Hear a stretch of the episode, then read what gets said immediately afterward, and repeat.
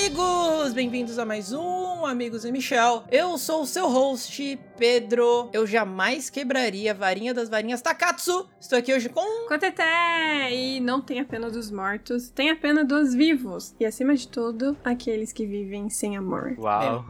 Aqui é o Alberto, o sonoro, e mil pontos pra Grifinória.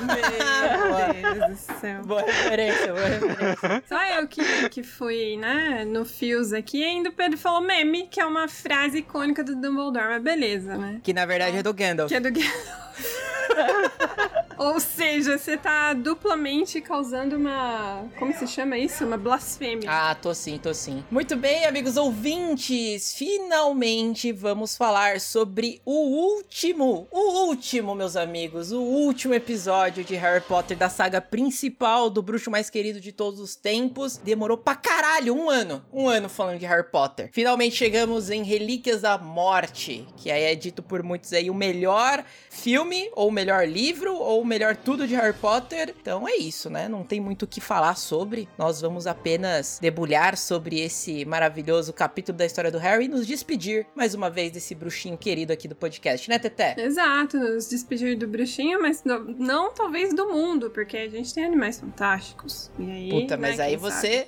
Mas aí é foda. Eu não aguento mais falar de Harry Potter, pelo amor de Deus, gente. Mas Socorro! Pedrinho, Harry Potter, no Animais Fantásticos tem o Grindelwald, cara. E vale a pena falar do Grindelwald, vai? Vamos fazer um episódio só do Grindelwald, então? Foda-se tudo. Vamos, Só, tipo, vamos. especial bora, Grindelwald. Bora. É isso. Bora, bora, bora. Fechou, então. Mas, ó, se vocês aí também gostam muito de Harry Potter e também querem compartilhar aí os seus pensamentos sobre essa saga maravilhosa e o que vocês esperam do futuro da franquia com os novos títulos ou, enfim, adaptações, manda pra gente um recado lá em nossas redes sociais, no arroba amigosmichel, tanto no Instagram quanto no Facebook, ou você também pode mandar um e-mail no amigosmichel.gmail.com que a gente vai ler com muito carinho. Exatamente. Então vamos lá, varinhas para cima. E vamos para mais um episódio de Harry Potter. Ah, e não, não, não se esqueçam. Vejam os outros episódios de Harry Potter que a gente fez. Todos. Esse é o último. Então, se você chegou agora, vá lá, acompanha os outros, volta aqui, ouve esse aqui, manda pros seus amigos bruxos e vamos lá.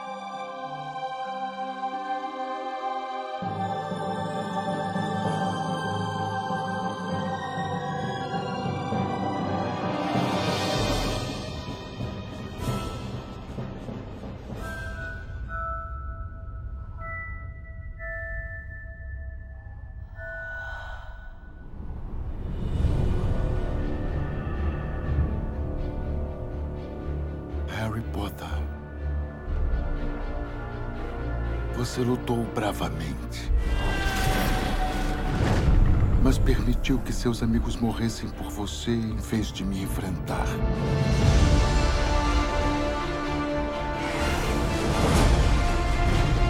Esta noite,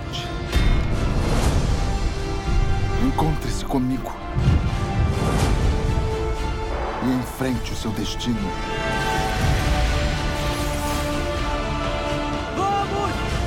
Vamos acabar com isso. Jamais quis que nenhum de vocês morresse por mim.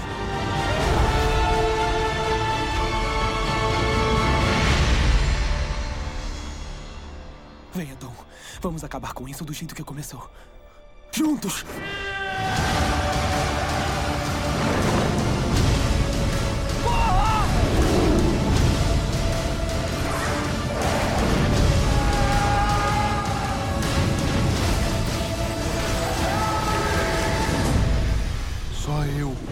Viver para sempre.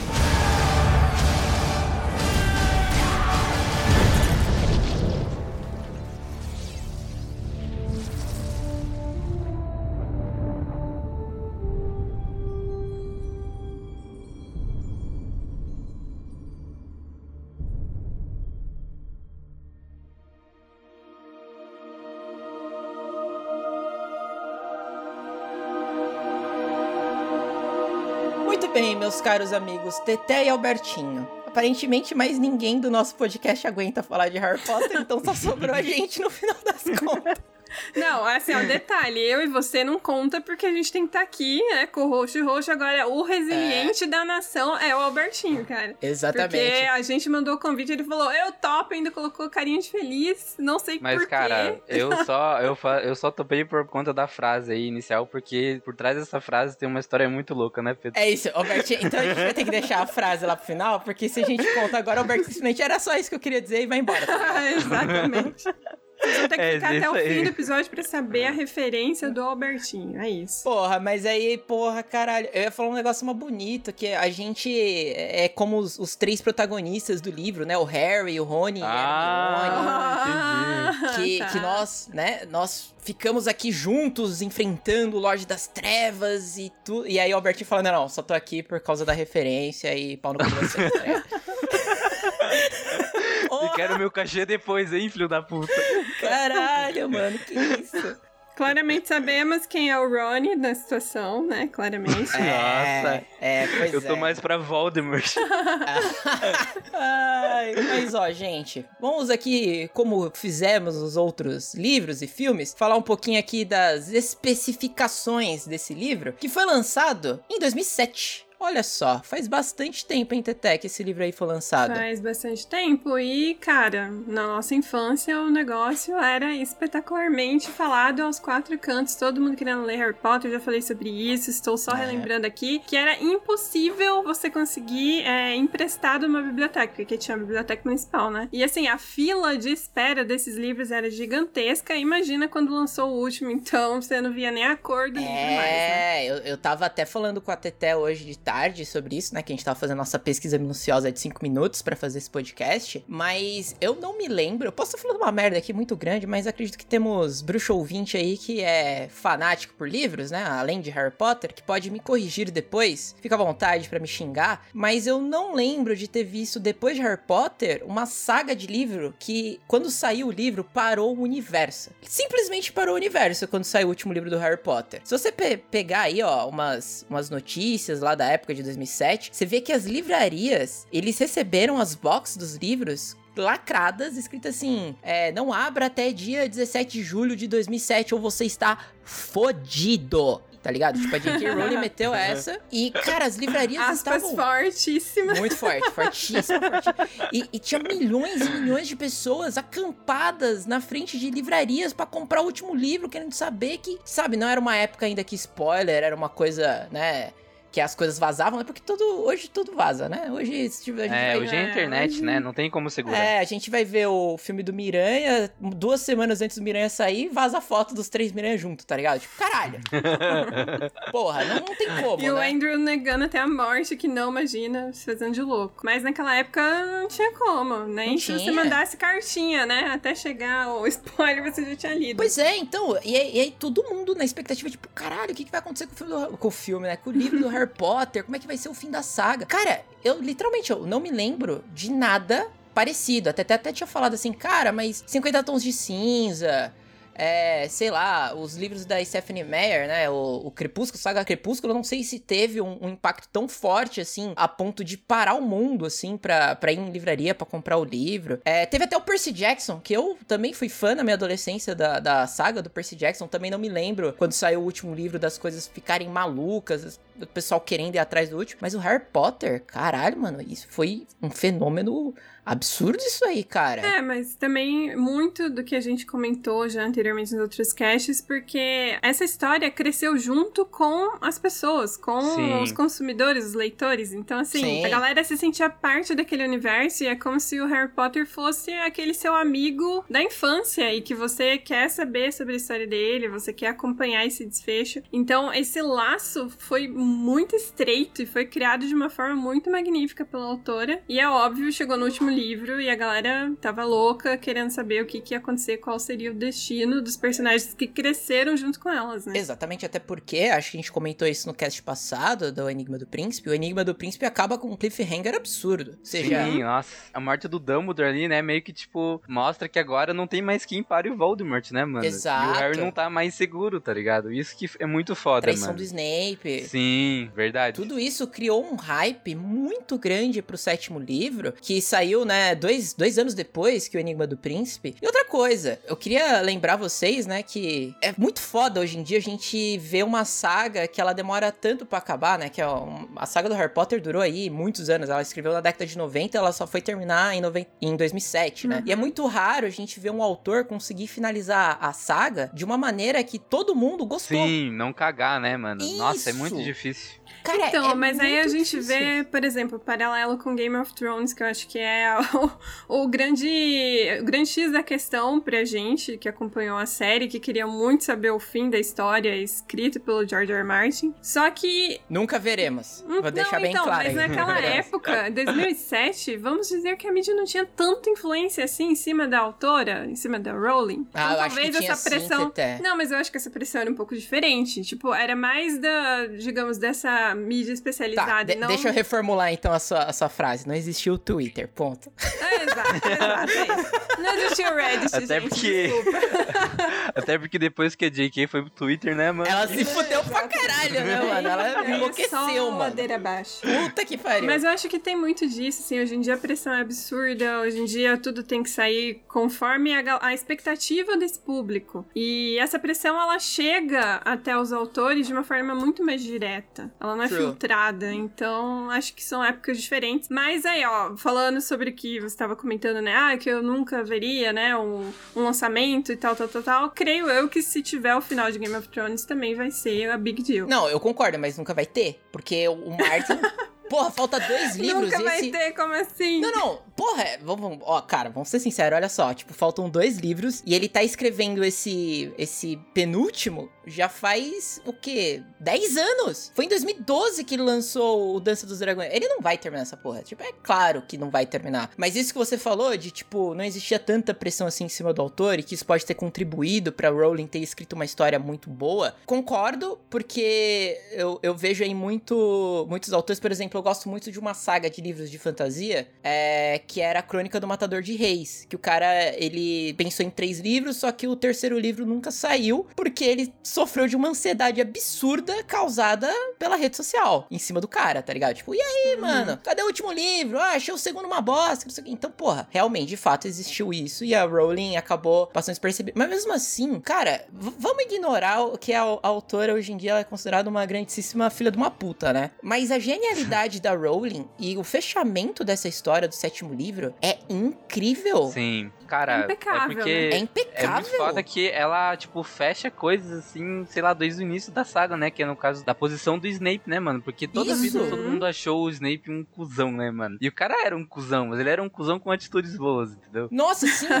e, e é muito foda, porque esse livro, ele é um passeio por toda a trajetória do Harry. Se você pegar, tipo, tem vários capítulos, né? Que vão passando por coisas que o Harry já passou nos livros anteriores. Então tem lá a Pedra Filosofal, tem o negócio da Câmara Secreta, e depois tem o, o negócio lá do. do, do... Lobisomem, Grindelwald. É, tem, tem- caralho, tem muita coisa acontecendo que te remete, tipo, a- a- aos livros anteriores. E tudo vai sendo fechado, a história vai sendo amarrada. E, cara, eu acho que é. Não sei se existe algum bruxo ouvinte aí que vai falar, não, odeio o sétimo livro, acho uma bosta. Ah, mas não tem como. é cara. muito raro, cara. Eu acredito que seja uma coisa assim, muito fora É, da talvez curva. quem é extremamente fã e faz a comparação do filme, porque o filme teve algumas Ah, alguns não, desfechos duvidosos ali, mas assim, Sim. no, no geral, ele ainda foi um filme muito bom pra franquia, vai. Porque a gente já vinha de Sim. outras adaptações ali que também já deixaram muita coisa de fora. Então, assim, se você pensar como um todo, as adaptações do filme foi um bom final. E agora o livro é impecável, não tem como. É que assim, o filme, ah, como adaptação, ele é interessante e tudo mais. É, ele foi cercado de polêmicas. A primeira delas é que, pela primeira vez, a gente teve um filme parte 1, parte 2, que é Uhum. doideira, né? Depois a gente viu que isso é, seguiu pra outras, outras tentativas de outras franquias, como por exemplo o Hobbit, que estendeu, né? O, Demais o- a história. Demais, né? E- É, foi um erro. Bom, na época do Harry Potter, eu também acho que foi um pouco precipitado isso, porque eles fizeram pelo dinheiro, né? Isso é bem claro. Mas é um livro que não precisava ser dividido em dois. Tipo, ele não é tão longo assim como, por exemplo, o Ordem da Fênix ou até o Príncipe Mestiço, Não, sabe? até porque ele foi o livro que quebrou a- a- essa regra de ouro que tava tendo, né? Que os livros anteriores sempre eram menores do que o, o próximo. E esse foi o contrário. O anterior era maior do que ele. E aí, enfim, decidiram adaptar pra dois É, filmes. ele não é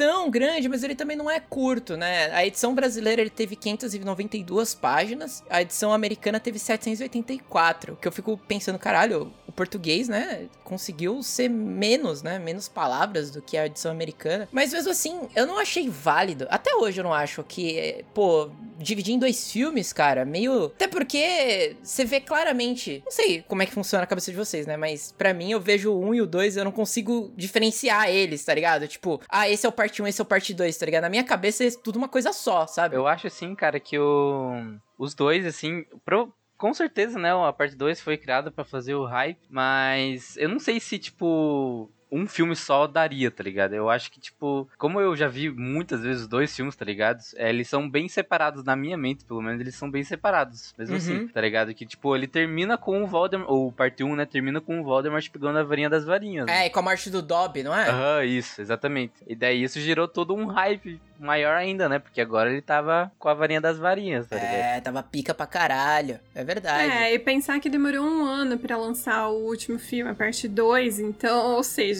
criou-se esse hype gigantesco. Eu acho que esse cliffhanger que eles deixaram no final do primeiro foi excelente, né, pra quem só acompanhou os filmes. E, cara, como a gente falou, greedy, né, tipo, é por dinheiro, então... Acho que funcionou na época e, e ok. Ah, eu lembro que eu fiquei brochado na época, viu? Eu tava no ensino Se eu não me médio. engano, o parte 1 é o único filme que não aparece Hogwarts. né? É, isso é uma das grandes coisas desse livro, que eu gosto bastante da, da- dessa, desse roleplay que a, que a Rowling fez, porque é um livro que se distancia de Hogwarts. E Eu, eu gosto, e é uma coisa que eu gosto do, do Animais Fantásticos, por exemplo, é de ver o mundo fora de Hogwarts. O- o- aquele Sim. mundo bruxo, sabe? Lá fora. O, o- como e é que até eles então a viram. gente não sabia, né? Exato. Como que funcionava. A própria aparatação e tal, assim, que surgiu meio mais nesse filme, né? Daquele design que é, que é, feito. É, que, Uhum. que eles... Surgiu ali no né? sexto ali, né? então Aham, foi mais sim. no final já mesmo. Ah, tipo, acho que sim, a evolução também cinematográfica, né? Na questão, assim, de, de CGI e tal, ficou bem foda, mano. Porra, Ficou. mano, a Batalha dos Potter, cara, é muito foda, mano. no filme. É, a muito Batalha dos foda, mano. Potter é legal. Tirando o fato que os comensais vão, né? A gente já falou isso no- nos outros É. casts.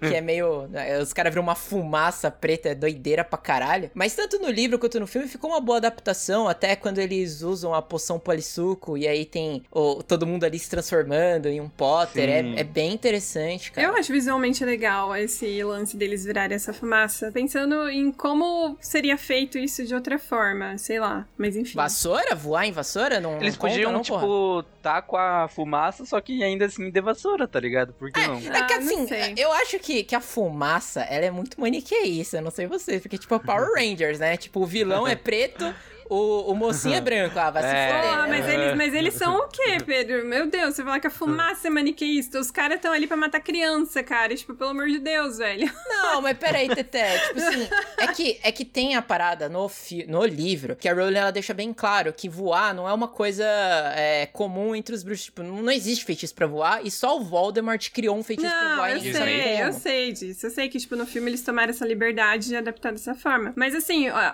você pensar também que o, o, o ato de usar vassoura estava muito condicionado a toda a parte, digamos, ainda boa e ainda naquele aspecto infantil de Harry Potter, porque tá ligado a quadribol. A gente vê, obviamente, depois os aurores usando a vassoura, etc. Mas eu ainda, eu, eu creio eu que essa adaptação foi muito por conta disso, entendeu? Ah, de você separar o fato de, tipo, tá ligado a uma parte muito especial infantil, que é o quadribol, dos caras que são comensais da morte, enfim.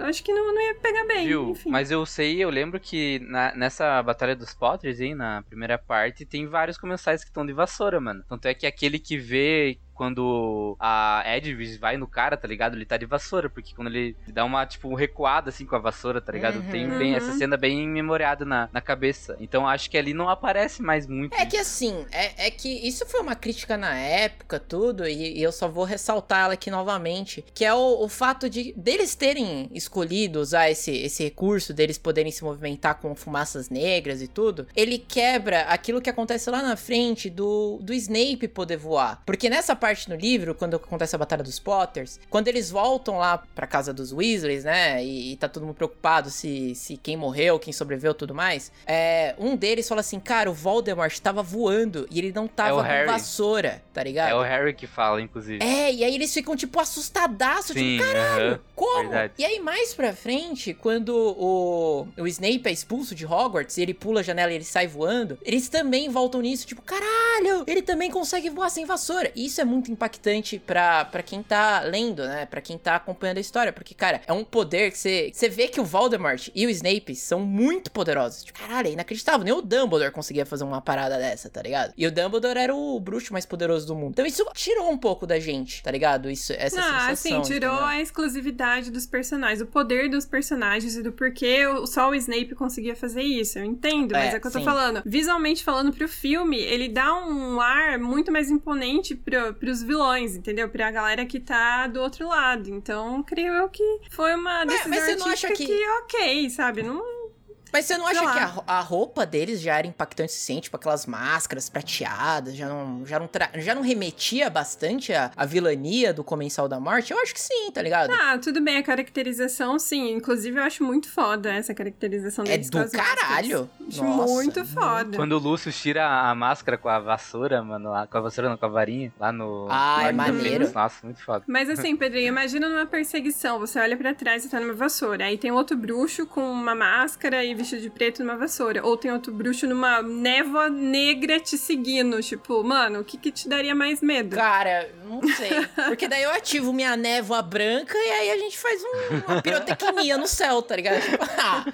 Não, mas enfim, já que a gente chegou aí na, na Batalha dos Potter, que é uma das grandes coisas que acontece já no começo do livro, queria destacar aqui que esse livro, é, ele é muito adulto. A gente já tem falado isso nos outros podcasts, né? Que o Harry Potter ele vai evoluindo conforme a gente vai crescendo. A Rowling fez com essa intenção realmente porque o Harry tá crescendo com a gente. Só que aqui a gente vê uma, uma mudança de tom um pouco mais pesado, né? Porque é um livro sobre morte. Não só tá no título do livro, né? As Relíquias da Morte, mas a gente já tem mortes já nos primeiros capítulos, que é o caso da Edwidge, que, porra, é de cortar o coração, né?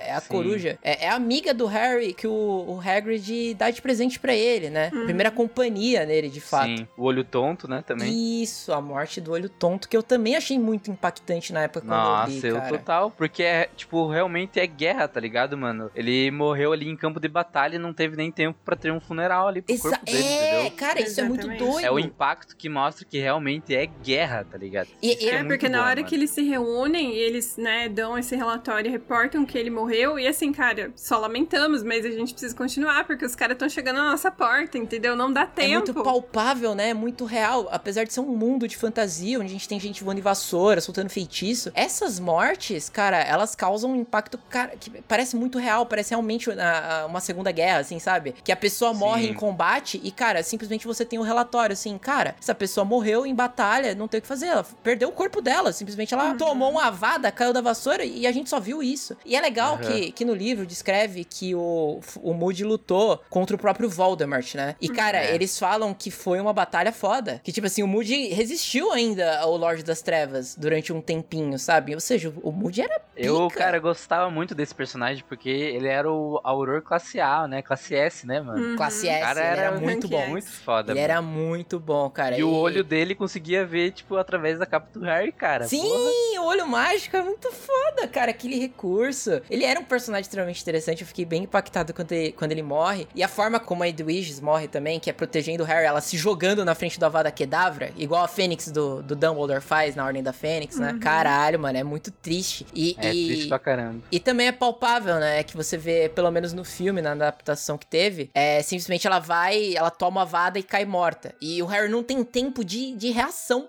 Porque eles estão Aham. na perseguição, tipo, E, e, por aí? conta disso, né, que o Voldemort sabe, né, a localização do verdadeiro Harry. Exato, putz, cara. É muito. Nossa, caralho. mano, mas, cara, a cena ali do filme, quando o Harry tá, tipo, lutando contra os comensais, assim, ali no meio do, da avenida, tá ligado? Deu o Hagrid desmaia, mano. Deu o Harry É muito controlar foda. a moto dele, cara. É muito da hora. Isso é muito, da hora, é mano. muito foda, até porque tem o diálogo, né, antes do- entre, o- entre o Harry e o Hagrid, que o Hagrid fala, eu te trouxe pra cá, né, quando você era um bebê e agora eu tô te levando aqui, do mesmo jeito, né, que eu te trouxe na moto Sim. e tudo. Então, cara, o Hagrid sempre foi um personagem. Eu, eu lembro de, na, na época de ter lido o livro ter ficado com medo do caralho do Hagrid morrer em algum momento. tá Isso ligado? daí foi muito incrível porque a própria autora falava que todo mundo tinha medo do Hagrid morrer. E porque desde a da morte do Cedrico no cálice e vendo que tava tendo perdas, né, conforme a história ia avançando, todo Uhum. mundo ficou com medo de perder o Hagrid, porque ele é toda essa ponte, essa conexão do Harry com o mundo mágico. Foi ele que introduziu o Harry a tudo isso. E ela Nossa. falou que ela, tipo, pra ela sempre teve muito bem definido de que o Hagrid não morreria. Porque como ele foi a introdução, ele seria a pessoa que, di- digamos, tiraria o Harry disso. Então, por isso que é ele o responsável por carregar, né, o corpo do Harry fake morto. Essa cena, essa cena é muito impactante, ponte, Nossa, né? cara. é muito triste, né, mano? É Uhum. muito impactante. Até porque na cabeça do Hagrid, o Harry realmente tinha morrido. Sim, então na hora ele que realmente ele. tava morto. Caralho, ele carregou o moleque quando era um bebê. Mano,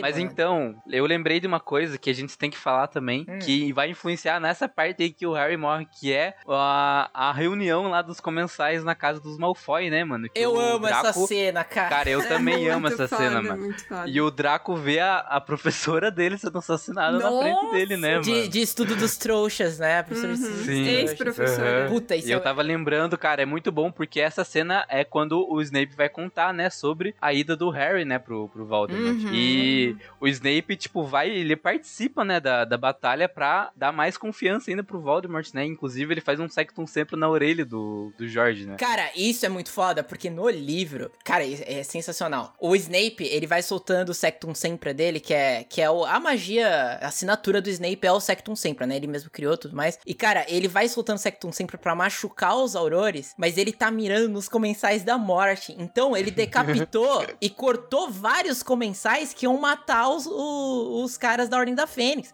Cara, isso é ge... Olha como o Snape é foda, cara. Pelo amor de Deus, cara. Porra, e o mais foda ainda, né, que ele vai lá no meio de todos os comensal, tem que ver a colega de trabalho dele morrer, mano, na frente. Tudo em prol de um plano, tá ligado? Que era muito maior que ele e ele já sabia disso, tá ligado? É, eu, eu, Então ele, eu falei. ele se arriscava em sempre, e é muito foda. Isso, eu falei mal do Snape nos outros episódios, tá ligado? Mas aqui, aqui E não foi, e não foi pouco mal, tá? Que Não a gente foi deixa pouco. claro. É, mas aqui na Relíquias da Morte, eu vou confessar que o Snape se provou um cara. Realmente, é, essas coisinhas que ele fez, se você colocar tudo em pauta, você vê que, tipo, o Snape era muito foda. Isso não apaga em nada o, o jeito filho da puta dele, né? É. Mas. Ué, Mas Pedrinho. isso foi do caralho. de- depois de todo esse tempo. Ah, vai tomar Ah. no cu, tá ligado? Eu odeio esse.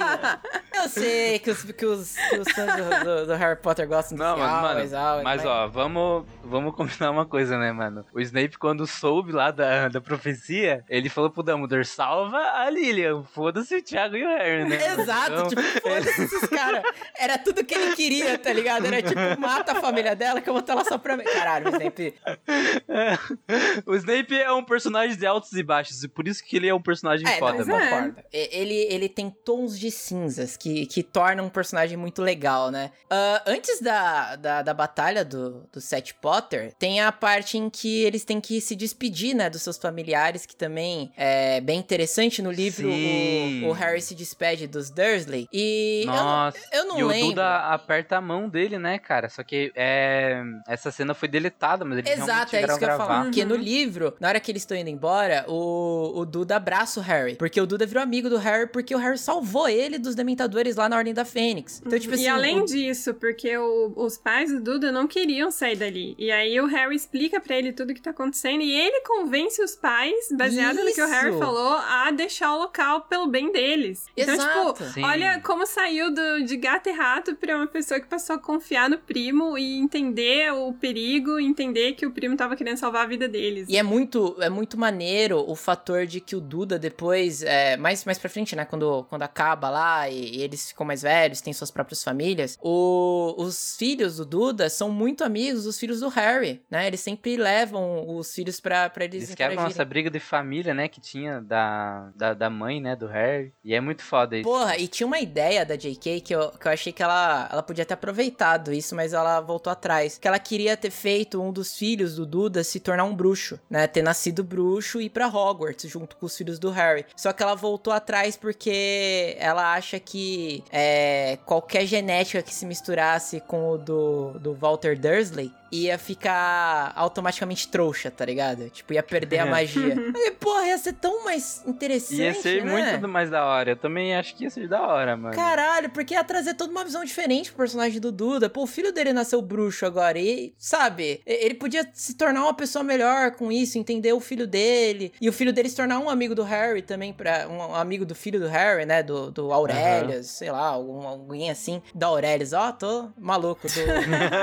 do Alvos. Mas, cara, pô, ela podia ter feito, né? Mas infelizmente. E tem a, a cena da, da Hermione, que só foi feita no filme, dela apagando a memória dos pais, também foi uma coisa bem icônica. Pelo que eu vi, é, diz que, tipo, ela faz no filme o Obliviate, né? Mas o Obliviate é sem, sem volta. Tipo, diz que ela faz um outro feitiço, né? Pra, pra a memória dos pais. E ela devolve depois Eu que não acaba. lembro direito, eu acho que ela comenta isso no livro, mas no livro não é mostrado, como é no filme, né? Tipo, a cena dela entrando ali, porque o livro foca muito no Harry Potter. Então, não lembro se tem se ela comenta isso no livro. Mas eu acho que o Obliviate tem volta sim, tem? Pelo que eu sei, pelos meus 200 vídeos do Caco que eu vi,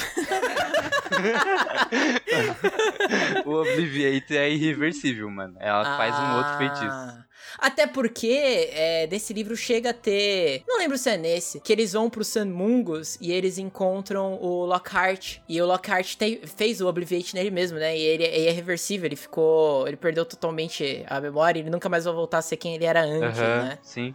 Depois de toda essa, essa comoção aí da, da Batalha dos Potters, a gente já começa com essas mortes. Tem a, a- um dos Weasley lá, o dos gêmeos, perde a orelha. Eu nunca lembro qual que é que perde a orelha. É o Jorge, É o mano. Jorge. É o Jorge, né? Daí é o O- Fred que morre. Aí é o Fred que morre, pode crer. Então o cara perde a- orelha com o Sectum sempre do Snape, que no livro fala que arrancou a orelha do Fred, mas decapitou outro, outro comensal, tá ligado? Caralho. Caralho, é é doideira. E aí a gente vê os planejamentos, né, que o Harry tá fazendo, porque ele não quer ver que... Ele não quer mais morte. Ele precisa acabar com o Voldemort. E aí ele, ele fala pros amigos que eu, eu vou sair de Hogwarts e eu vou na caça das Horcruxes, que foi a missão que o Dumbledore deixou pra mim. Tem a missão easy, né? Digamos assim. Ah, é fácil, né? É, eu, vou, o- eu vou morrer o- aqui, mas você fica responsável por caçar todas as Horcruxes do cara mais fodido do, do mundo bruxo, beleza? Combinado? Muito foda.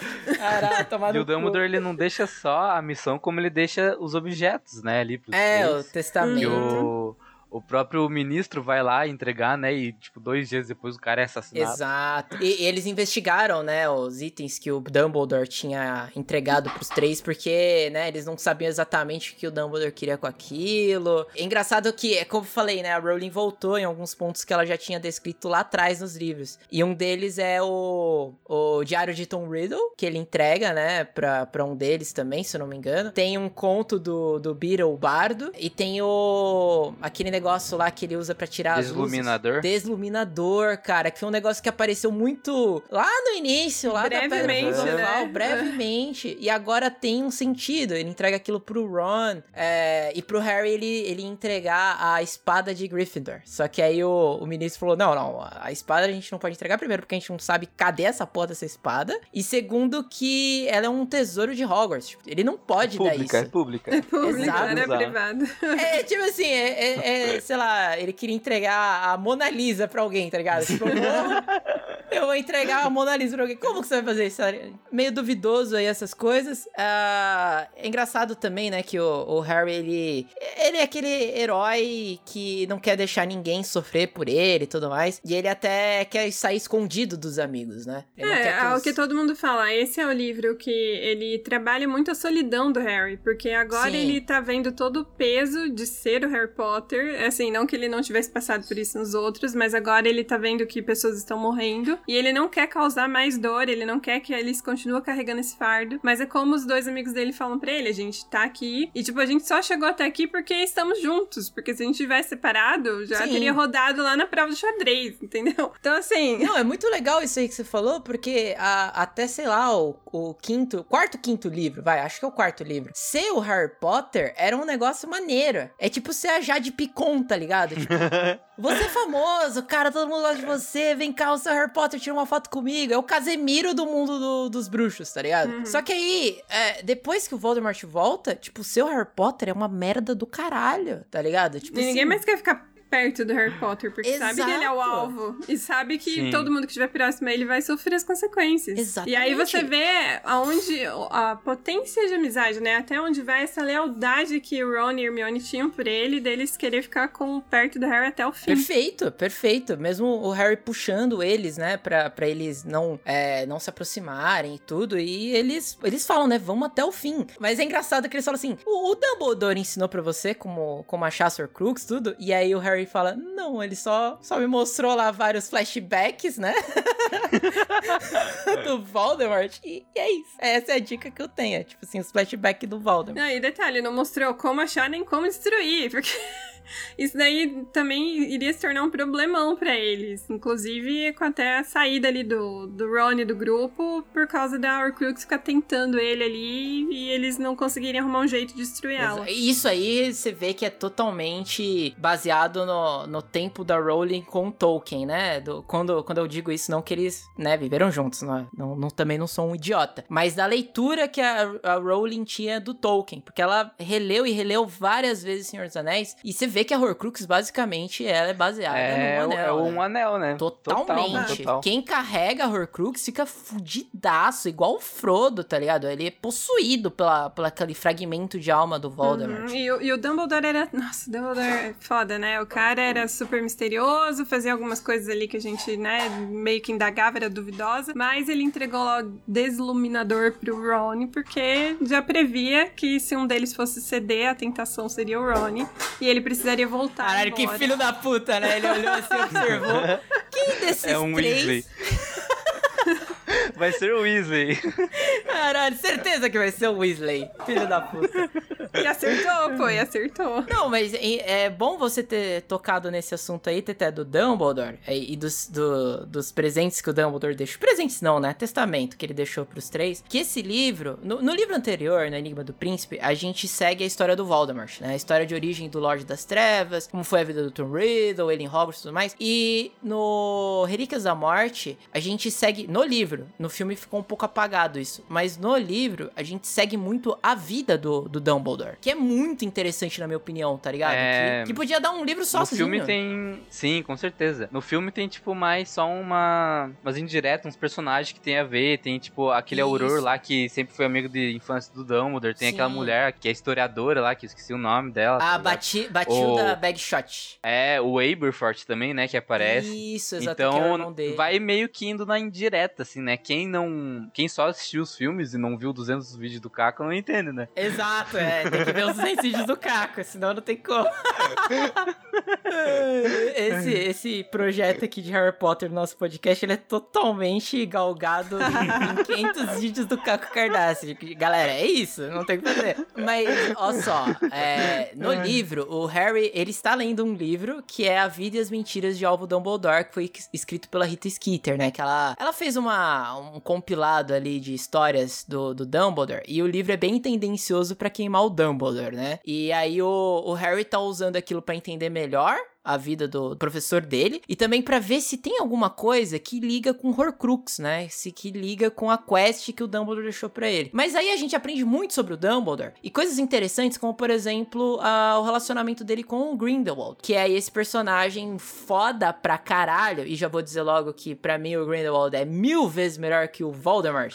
tipo assim, mil! E é, é massa, né? Que, tipo, lá no primeiro filme aparece lá, e no, no livro também, do, chapo, do Sapo de Chocolate, né? Sobre o Grindelwald. Isso! Então ele volta no último de novo. É, muito isso é muito foda, cara. Isso a gente tem que bater palma pra J.K. Rowling, cara. Ela, ela não deixou os pontos sem nós, né? Ela, ela foi fechando as lacunas Ela fechou dela todos aqui. os ciclos, cara. É impressionante. Exato. É, é isso que eu falo, cara. Ela pode ser uma pessoa muito filha da puta, como pessoa, né? Mas, cara, a, a genialidade dela, dela ter é, feito certinho essa- esses personagens, criado esse universo, criado essas junções, né? Criando esses conceitos, é muito perfeitinho, cara. É, é muito bem feito. Então, assim, Grindelwald. Ele, ele volta aí nesse livro, ele tem mais espaço, porque aí contam o background dele com o Dumbledore, que o, o Grindelwald eh, foi expulso de Durmstrang, lembrando que Durmstrang ensinava a arte das trevas, e o Grindelwald foi expulso porque ele era trevoso demais, tá ligado?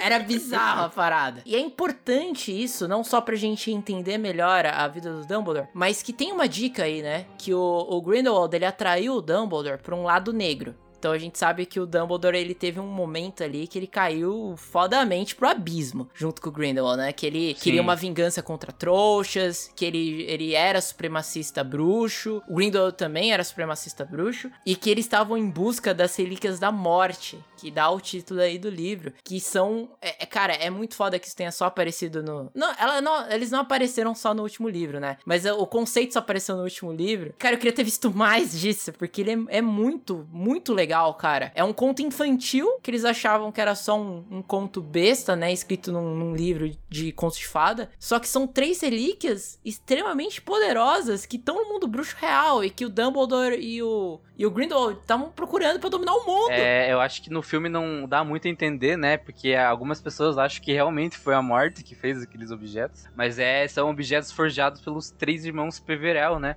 Que Isso. inclusive é, mostra lá o nome deles lá no, no cemitério em Godric's Hollow, né? Que era- Isso. Essa mesma cidade que o Dumbledore morava e que os pais do Harry moravam. Que era uma né? cidade bruxa, né? Uma vila, na É uma verdade, cidade bruxa. bruxa com trouxa, na real. É misturado. Ó, eu, eu achava que era só um vilarejo bruxo. Não, e é muito louco que eu acho que é uma das melhores metalinguagens dentro de um livro, porque é o conto dentro do conto, mas que realmente tem influência a ponto de que chega uma hora que o Harry tá obcecado pelas relíquias da morte. E só que Sim. ele tem que optar entre ir atrás das Horcrux ou ir atrás das relíquias da morte, né? E aí ele vai atrás das Horcrux. O Voldemort também tá indo atrás das relíquias da morte, né? Não, não, não. O Voldemort, olha, olha que interessante isso. Porque o, o Grindelwald e o Dumbledore, eles entendiam aquela história do conto do. Porque o Bardo foi um bruxo que contava é, contos infantis, igual a gente tem o. Os Irmãos Ah, Green. os irmãos Isso, lá, os né? Irmãos Green. sei.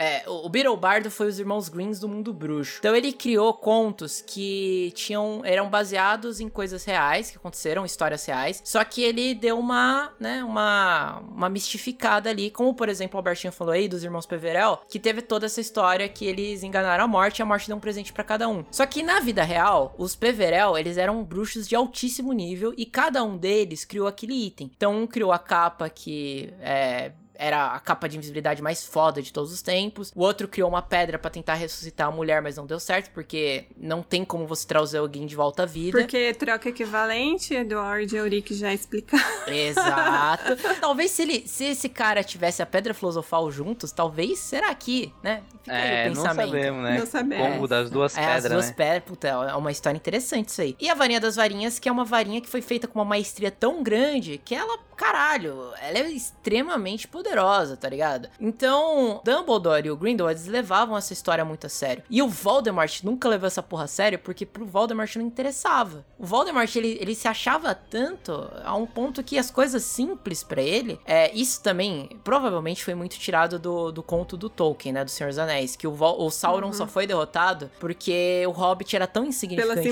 simplicidade dos hobbits. Exa que, que ele nem via o Hobbit, né? Tipo, os, os caras andando em Mordor e ele não conseguia ver os caras, tá ligado? De tão in- insignificante. Tipo, a gente, sei lá, é, observar a formiga, né? Às vezes a formiga é tão insignificante pra gente que a gente nem dá a bola. Então, essa é, é- essa é a teoria, né? O Voldemort, ele não, não se importou com esse conto. E o Dumbledore e o Grindelwald, sim. E eles foram atrás das relíquias, eles queriam as relíquias da morte pra dominar o mundo. E o Voldemort só se importou com uma das relíquias da morte, que a era a varinha varinha. das varinhas. Isso é muito que foda. representava poder. Mas é também porque tem essa diferença de visão é, a respeito de dominação entre Grindelwald e Voldemort, que a gente já comentou. Que o Voldemort, ele era obcecado pela morte, e o Grindelwald, ele era obcecado pela vida, mas a vida controlada pelos bruxos, entende? Então era diferente essa visão, eu acho que por isso também que fizeram esse distanciamento do Voldemort a respeito das Por isso que eu acho que o, que o Grindelwald é tão superior como personagem, né? E como bruxo com o Voldemort. Porque o Voldemort, ele não queria morrer, ele achava que a morte era uma fraqueza pra um bruxo. Então ele se tornou, entre aspas, imortal, buscou meios pra isso. E ele achava que os bruxos deveriam dominar o mundo. E pra isso ele precisava tornar os trouxas os seus escravos. Ou matar todos os trouxas. Não sei qual que era a, a maluquice dele, a psicopatia dele. Já o Grindelwald, ele pensava diferente. O Grindelwald nunca pensou em ser imortal, creio eu. Ele só pensava Até que, mano... a gente sabe, não, né? Exatamente. O que eu vejo, pelo menos o que a gente viu do Grindelwald até o momento, é que o Grindelwald tinha uma preocupação muito foda de que os, os trouxas iam destruir esse planeta. Ele era muito mais focado em legado e não na própria existência. Ele queria deixar um legado, ele queria É, provocar a mudança para que a mudança continuasse funcionasse mesmo depois que ele tivesse O partido. Voldemort era muito egoísta, né? Ele pensava só nele. Inclusive, tipo, a teoria de, de raça lá que o Voldemort falava pros comensais nem era muito o que ele acreditava. Ele queria mais controle mesmo, né? Porque ele pensava só nele, só ele importava Uhum. Voldemort. É, é exatamente isso. Então, olha a diferença de construção de personagem. Eu acho que o, o Voldemort, ele é muito aquele vilão, aquele 100% vilão, caótico evil que você coloca na ficha, tá ligado? Tipo, ah, haha, eu sou vilanesco, eu sou psicopata, não tenho emoção e tudo mais. Já o Grindelwald é aquele cara que ele, ele te vence na lábia, ele não precisa puxar a varinha contra você pra te convencer de alguma coisa, apesar de que ele é muito poderoso, mas ele te convence, fala assim, vem cá, já para pensar que nós somos bruxos e a gente é, tá vivendo na, na surdina porque a gente é obrigado pelos trouxas e, mano, se a gente tivesse o controle do mundo, as coisas seriam melhores. Olha o que os trouxas estão fazendo, olha as guerras, olha o, o holocausto que tá acontecendo. E, mano, isso realmente é um discurso bem convincente, A certo? própria bomba nuclear, né, que, que ele mostra, tipo, isso é um Exato. poder que os bruxos não conseguem parar, tá ligado? Sim, Exato. mas É é, vindo dos trouxas. E também você vê, por exemplo, a influência, vocês estão falando dessa comparação, a influência dele com a Queenie. E, tipo, mesmo ela, ela manda. Ele Sim. usa o amor dela pelo Jacob pra convencer ela de que o lado certo é o dele. Afinal de contas, se ela estivesse do outro lado, jamais ela poderia ficar junto com o Jacob. Do lado Exato. dele, talvez ela teria essa ascensão, poderia ter essa liberdade de viver o amor dela. E assim, é óbvio, não é assim. Ele tá desvirtuando tudo, mas a lábia dele é muito o boa. né? Grindelwald ele ia muito mais do carisma e o Voldemort na intimidação. Isso, as pessoas Exato. tinham medo de morrer pro Voldemort. Sim, porque o, o é. Voldemort se tornou tão incrível, tão poderoso e tão psicopata. E, cara, se você contestar o Voldemort, você simplesmente vai morrer. E ele reuniu um grupo de pessoas que são psicopatas igual a ele. Olha a Bellatrix, mano. A Bellatrix viu um, um- um- uma raposa andando Matou na o frente dela primo, e né, matou, tipo, gratuito, velho. Então, assim, o Voldemort, ele era um. pe- Tanto é que eu vejo assim, né? O Grindelwald, ele causou uma guerra bruxa mundial. Tipo assim, o mundo teve que se preocupar com o Grindelwald. E o caso do Voldemort, cara, ele só preocupou aquele núcleo da Inglaterra. Mano, mas eu acho que, tipo, se eles não tivessem tancado ali o Voldemort em Hogwarts, aí o mundo ia ficar com o cu na mão, mano. Eu tenho essa opinião, cara. Não sei, cara. Ah, eu acho que sim, mano. Porque, cara, querendo ou não, o, o Voldemort teve feitos muito incríveis, né, mano? Ele viajou Teve, o mundo inteiro fazendo feitos incríveis. Inclusive, mano, o fato dele fazer mais de uma Horcrux deixou ele temido entre os bruxos das trevas, tá ligado? correto, correto. Então, eu acho sim que o, o, o Grindelwald é foda, mas eu acho que o Voldemort, na minha opinião, os dois são foda igual, tá ligado? Eu não curto comparar os dois, mano, porque o Voldemort, ele é psicopata, tá ligado? A gente sabe Sim. que existe psicopata no nosso mundo, mano. Sim. E o cara desde criança é, tá ligado? Tipo, ao Aham. contrário do Grindelwald que tem toda uma construção, que ele também é meio psicopata, né? Porque alguns dizem que o Grindelwald nem sentia nada pelo Dumbledore, só manipulou ele mesmo, tá o ligado? Grindelwald é sociopata, né? É diferente. Sim, é, o Grindelwald é sociopata. mas eu acho, sim, que é muito foda que, inclusive, né, é, aparece no filme, mas eu acho que do livro é muito mais da hora, quando o Voldemort vai lá na cadeia visitar o Grindelwald, né? Que é o Grindelwald- próprio castelo do Grindelwald, né? Muito sim, louco, aham. E caralho. o, o Grindelwald não conta pra ele, o Voldemort lê a mente dele, mano, e mata ele, tá ligado? Muito foda Eu isso. sempre, eu leio esse capítulo, eu sempre fico pensando, cara, se é que o Dumbledore já tinha morrido, né? E o Grindelwald ele só se importava com um, um bruxo em todo o planeta que era o Dumbledore, porque ele sabia que o Dumbledore era o único cara tão poderoso quanto ele. Porque o Grindelwald sabia que ele era tipo, era praticamente um deus na Terra, né? E o Dumbledore era equivalente. Então ele sabia quem era o Voldemort e ele não se importava. Ele achava que o Voldemort era só uma criança perto dele, tá ligado? Só que depois que o Dumbledore morreu, o Grindelwald, ele não se importa mais. Tipo assim, cara, não tenho mais por que viver. Foda-se. Então quando o Voldemort chega lá, e aí ele quer as informações e o, e o Grindelwald fala, cara, vai, vai se fuder, tá ligado? Se o Grindelwald tivesse se importando, se ele tivesse give a shit, e ele se levantasse contra o Voldemort, eu acho que a gente teria aí uma... Não, mas ele tava amarrado, sem varinha, mano. Ele tava na 100% na desvantagem. Ele, tipo, nem resistiu, tá ligado? Mas a gente hoje sabe que o Grindelwald não precisa de uma varinha, cara. É, mas ele o é Voldemort também absurdo. não, né? Ah, mano? não sei, cara. O, Grindelwald é, é sacanagem, mano. A gente sei, tá mano. tendo uma briga de fandoms aqui, galera. É Não, não sei, não, não sei. Mas eu acho, assim, que realmente é óbvio que o Voldemort tava ali na vantagem, porque ali o Grindelwald tava velho, tá ligado? Ligado? Pra caralho. Ah, e mas o Voldemort Dumbledore- tava ali no auge dele, né, mano? Não, tinha como. peraí, peraí, Albertinho. O Dumbledore era velho também e humilhou o Voldemort naquele duelo lá na. mas no, no sexto livro, o próprio Dumbledore fala que a idade vai pegando ele e ele não, tipo, vai ficando fraco, mano. Isso é o natural, tá ligado? Vamos ver no Animais Fantásticos quando tiver o duelo do Dumbledore com o Grindelwald pra gente ver o que, que esses dois agora fazer, agora tá ele vai ligado? querer, vai querer gravar um, um cast de Animais Fantásticos. Ô, ô, né? galera, Não, vocês, não, vocês não. prestem atenção que a gente vai lançar esse episódio, mas depois vai ter um DLC quando sair a luta do Grindelwald com o Dumbledore. Vai ter um DLC aqui pra terminar esse embate, porque senão a gente não termina hoje. Mas falando sobre isso, no livro que o Harry tá lendo sobre o Dumbledore, eles falam sobre isso, né? Que o duelo que o Grindelwald. É por isso que me dá um hype do caralho. O duelo entre o Dumbledore e o Grindelwald, que acontece em 42, eles descrevem que foi a coisa mais inacreditável no mundo bruxo que já aconteceu. Foi o maior duelo mágico que já existiu. Então, a gente fica imaginando desde essa época, tipo, caralho, o que, que eles fizeram? Porque o, o, o Grindelwald, ele conseguiu o domínio da- das três relíquias, se eu não me engano, né? Da capa, da, da pedra e da varinha. E a pedra, ele fez um exército de inferes com a pedra, né? Ele... Não, inferes- não. Ele, esse era um dos objetivos dele, mas ele acho que eles não conseguiram chegar a fazer. mano. Ah, é? Ele não conseguiu? Sim. E ele, acho que ele não pegou a capa também, mano. Porque senão o Harry não ia ter a capa, né? Ia estar com o Dumbledore, não com a família do Harry, entendeu? É verdade. Porque esses personagens, né, os Peverells, eles geraram descendentes. E a gente sabe que o Harry, ele é descendente de um dos Peverell, que é o Peverell que te- fez a capa. o né? Voldemort também. né? Voldemort é o do da pedra. Tanto é que ele carregava essa pedra no dedo e ele não se importava. É- Era aquela relíquia que ele roubou lá do, do tio dele, né? Que ele levou com ele, que era o Sim, símbolo da ele família. deixa no Horcrux, né? Isso! E ele fez a Horcrux com a parada e ele, ele não se importou em, cara, que era uma pedra mágica e que revivia, os, revivia entre aspas, né? Os mortos, É, invocavam os então, mas fantasmas. é, é- é- a questão é essa também, que pra ele não tinha serventia, não, não teria serventia. É, acho que pra ele não porque- funcionava, né? é. Porque só via as pessoas que se amava, tá ligado? E, e quem que ele ia ver? Ele não amava ninguém, cara. Sim. Caralho, boa, boa dedução essa de vocês. Eu nunca parei pra pensar sobre isso. É verdade. Não funcionava a pedra pra ele, realmente. Vocês já viram aquela teoria que, tipo, o Voldemort é o irmão que morreu por poder, o Harry é o irmão que, que acolheu a, a morte como uma boa amiga, e o Snape é o irmão que morreu por amor. É, e o eu vi, Dumbledore é a própria Eu vi morte. essa teoria.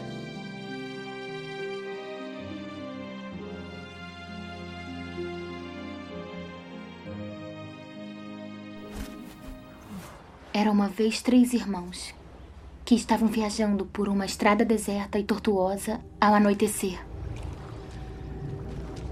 Depois de algum tempo, os irmãos chegaram a um rio muito perigoso para atravessar.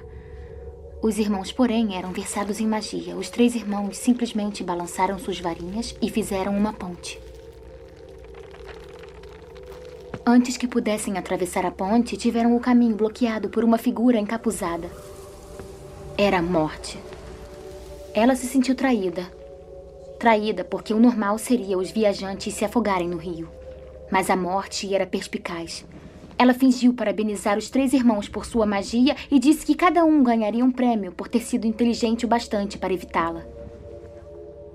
O mais velho pediu a varinha mais poderosa que existisse. E a morte lhe deu uma varinha feita da árvore de sabugueiro.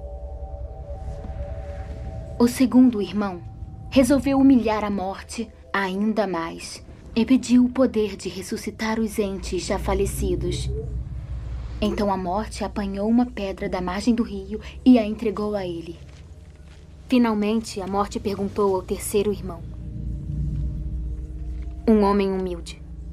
Ele pediu algo que lhe permitisse sair daquele lugar sem ser seguido pela morte. E a morte, de má vontade, lhe entregou sua própria capa da invisibilidade.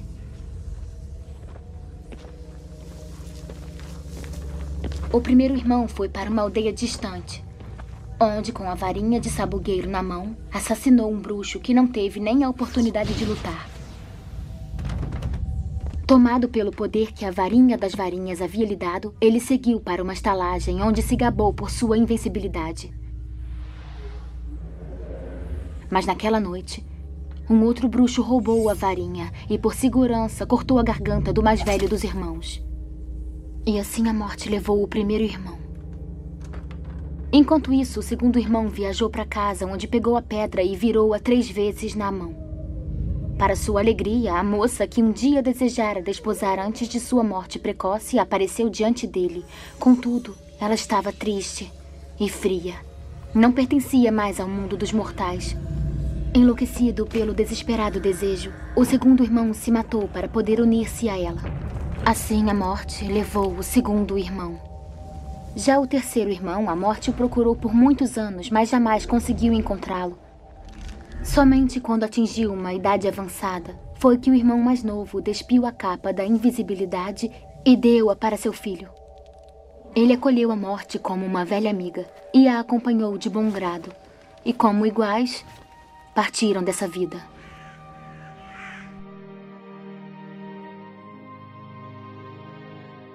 Teve todo esse, esse negócio aí das, das relíquias da morte e tudo mais. E eu lembro que. É assim, né? Quando a gente vide o filme na parte 1, parte 2, parte 1, que seria a primeira metade do livro, ele é bem focado nessa parada da varinha. Das varinhas em si, né? Ela, a Rowling, ela se dedica muito aí nessa, nessa primeira parte em falar mais sobre as varinhas. Porque o Voldemort ele enfrenta esse problema do, dos duelos com o Harry por conta do Prior Incantatem. Porque as varinhas dele são gêmeas Sim, e elas sempre se verdade. conectam automaticamente durante um duelo, né? Que é um, é um negócio meio até é, ancestral, né? Eles falam. Esse poder, essa magia é magia antiga. Que não tem o que eles fazer, porque eles compartilham isso, né? Essa, esse núcleo, o fato deles é, terem a mesma alma, Sim, inclusive. E daí né? o Voldemort ele vai, ele rapta, né, o Olivares pra descobrir sobre isso.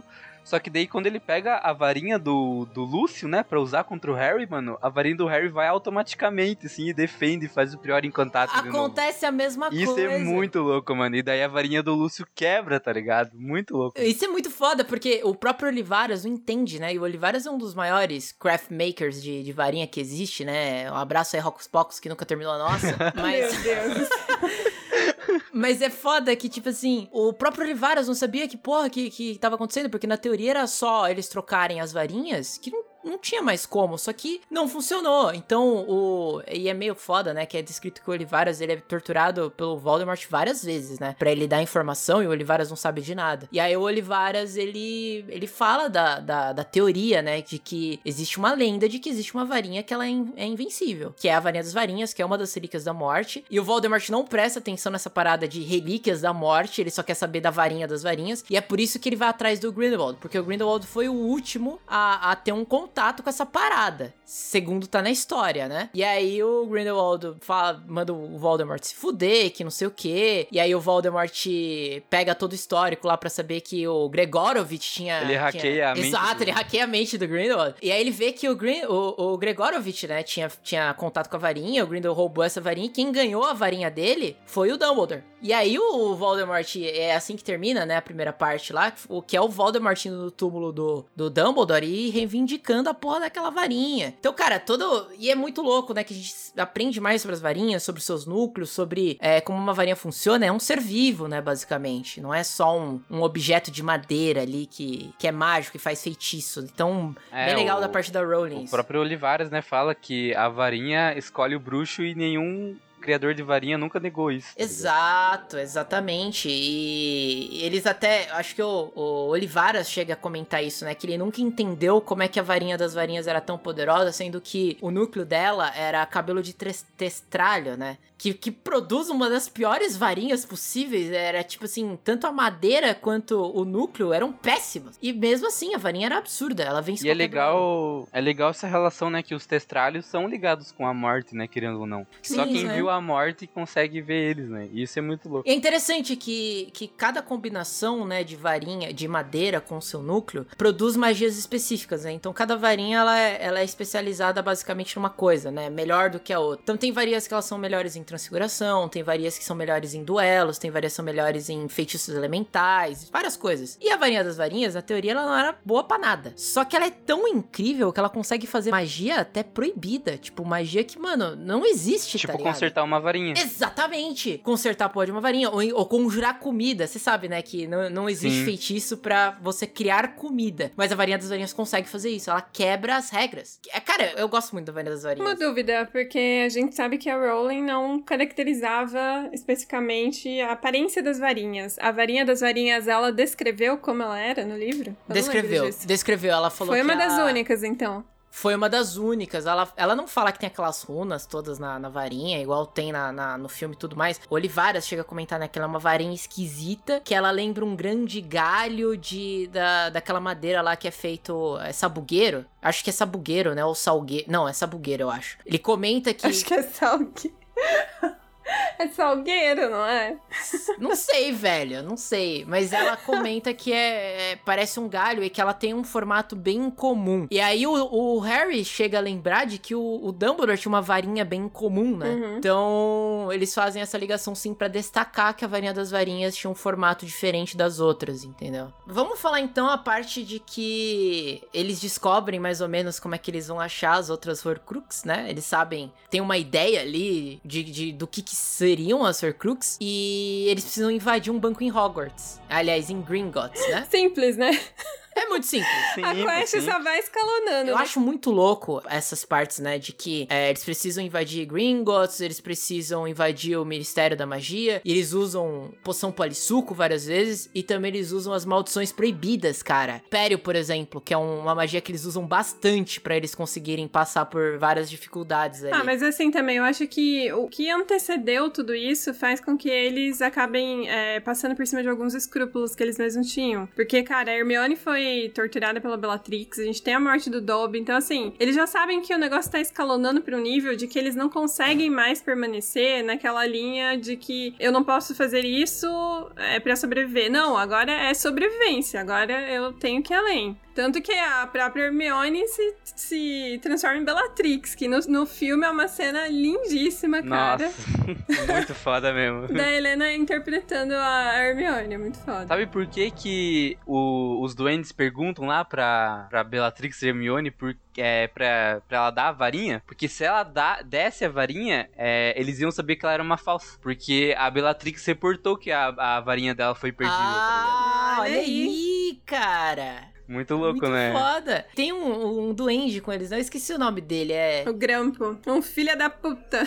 Ah, ele não Que é o cara que, a, mano, é o do mesmo duende que abre pro Harry lá no, no cofre, tava a pedra filosofal, tá ligado? E que abre o cofre do, do Potter, dos Potter. né? Exato, que ele quer a, a espada de Gryffindor, né? Como recompensa tudo mais. Porque a, a verdadeira espada estaria dentro do cofre da Bellatrix, algum negócio assim, né? Não, eles vão pro, pro cofre pra trás e atrás da Horcrux, tá ligado? Eles ficam sabendo é, que. que é a taça. É, eles ficam sabendo que a Bellatrix guardou a espada lá, então eles pensam, ah, então deve ter uma Horcrux lá também, sei lá. Já que, tipo, tem coi- coisa importante, entendeu? E é legal o, o feitiço que eles colocaram lá na- no cofre, né? Que é o, fe- o feitiço do. Duplicar, do né? Aham. Da duplicada. É muito foda no Muito filme, na hora foda. que eles começam a encostar. Imagina o desespero, cara. Parece Sabe que é aquelas... uma coisa muito foda também, que tem no, na primeira parte também, é o som da Horcrux, mano. Da Horcrux chamando o Harry, tá ligado? Isso é muito Que, louco. que já vai dando dicas, né? Porque a Sim. gente se especulava na época, antes do livro sair, de que o Harry seria uma Horcrux do Voldemort, mas isso era somente uma especulação de fórum tudo mais. Mas aí com essas dicas, as pessoas ficaram, tipo, não queriam acreditar. Tipo, caralho, será que o Harry realmente é uma Horcrux do Voldemort?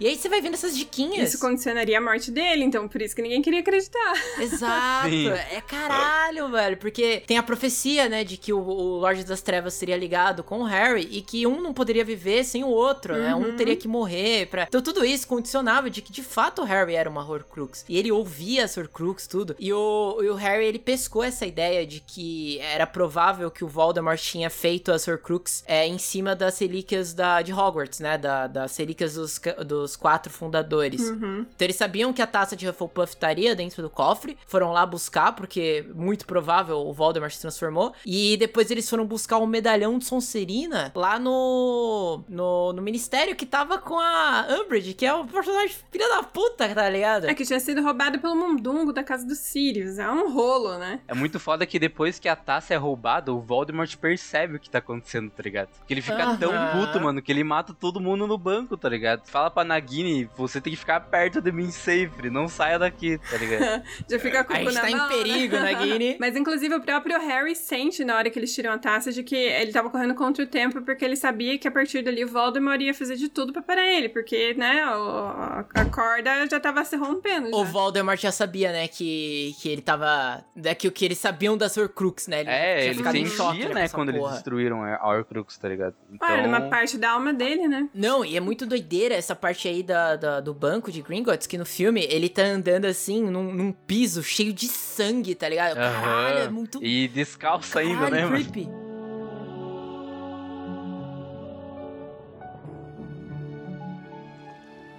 Ele sabe.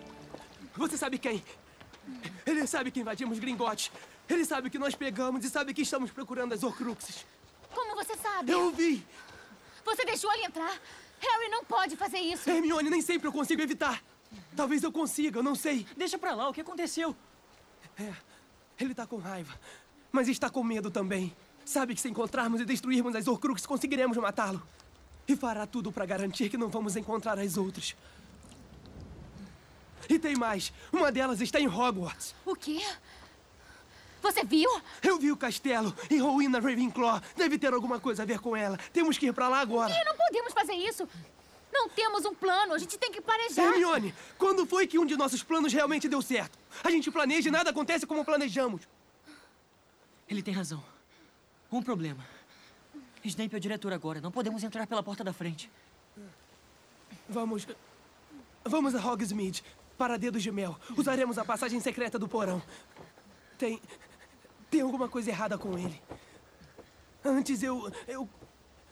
Eu conseguia compreender os pensamentos dele. Mas agora parece que está tudo uma confusão. Devem ser as Horcruxes. Pode estar ficando fraco ou talvez morrendo. Não. Não. Parece que ele está ferido.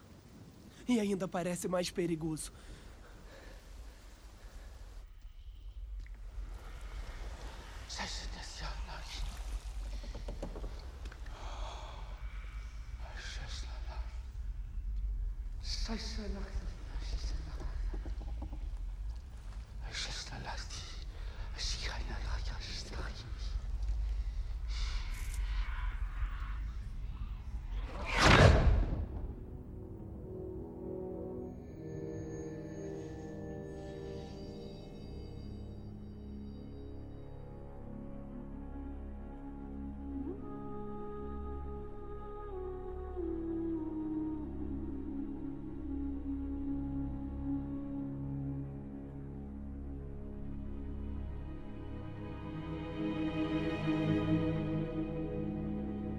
Parte, né, que eles vão enfrentar Umbridge lá na, na- no Ministério da Magia, no livro, é, é doideira que eles estão desesperados, né, procurando o medalhão, que a- até foi, vocês falaram, né, o Mundungo tinha levado da, da casa dos Sirius e vendido pra Umbridge, Aham. né, e quem foi buscar o Mundungo, pro Mundungo, né, confessar pra eles, foi o, o Dobby e o Monstro. Sim. E é, é muito foda, porque o Dobby e o Monstro trabalhando junto, a gente tem um background ali da vida do, do Monstro, e agora o Monstro tá, tipo, muito amigo É, na do verdade Harry, foi né? essa missão que o Harry deu pra eles de trazer o Mundungo com o medalhão que fez com que o monstro se tornasse leal ao Harry Potter, porque era um, um símbolo da família, né? Então, Do mestre dele. A única pessoa dos Black que gostava do monstro, que não tratava o monstro com, como um bosta, Uhum. né? Era o, o Regulus. E não só por isso, né? Porque o Regulus, tipo, deu uma última ordem pra ele que foi destruir a parada, tá ligado? E ele não conseguiu destruir, então... Exatamente. Certeza que frustrava isso, dele não ter conseguido destruir e ter perdido. Exato. Então, cara, eu gosto muito do personagem do monstro, assim, depois que você descobre o background dele e tudo mais. E ele traz o Mundungo lá e ele espanca o Mundungo pro Mundungo falar cadê a porra do medalhão. Mas quando eles vão lá pro ministério, tem uma cena muito, muito interessante que é o Harry, ele passa na frente do, da, da sala da Umbridge e ele vê que a sala da Umbridge tá com o olho mágico do Moody. Moody. Uhum. Então, tipo assim, a Umbridge, é, ela, é- ela continua sendo a filha da puta do caralho, tá ligado? ligado? Pegou o olho do cara, colocou lá. E o Harry já tá com sangue no olho já quando ele vê essa porra. Então quando ele vai lá salvar a mulher que tá sendo. tá, tá sendo escrotizada lá porque ela tem família trouxa, né? Ela é meia. É, nascida trouxa, se eu não me engano, né? A mulher lá do. Sim. Que, que tá sendo julgada lá e que tem os dementadores. Sim, que inclusive o Rony se passa por marido dela sem nem saber, né? E eles acabam se envolvendo no meio do julgamento sem nem querer. Essa cena é muito legal no livro, mas no filme ela é muito melhor porque eles adicionaram o fato do, do Harry chegar pra ela e falar assim: Você não lembra? É, não devo contar mentiras, né? E aí ele dá um Muito estupefaça nela. Isso só tem no filme, foi adicionado no filme, no livro não tem essa, essa fala. E cara, é,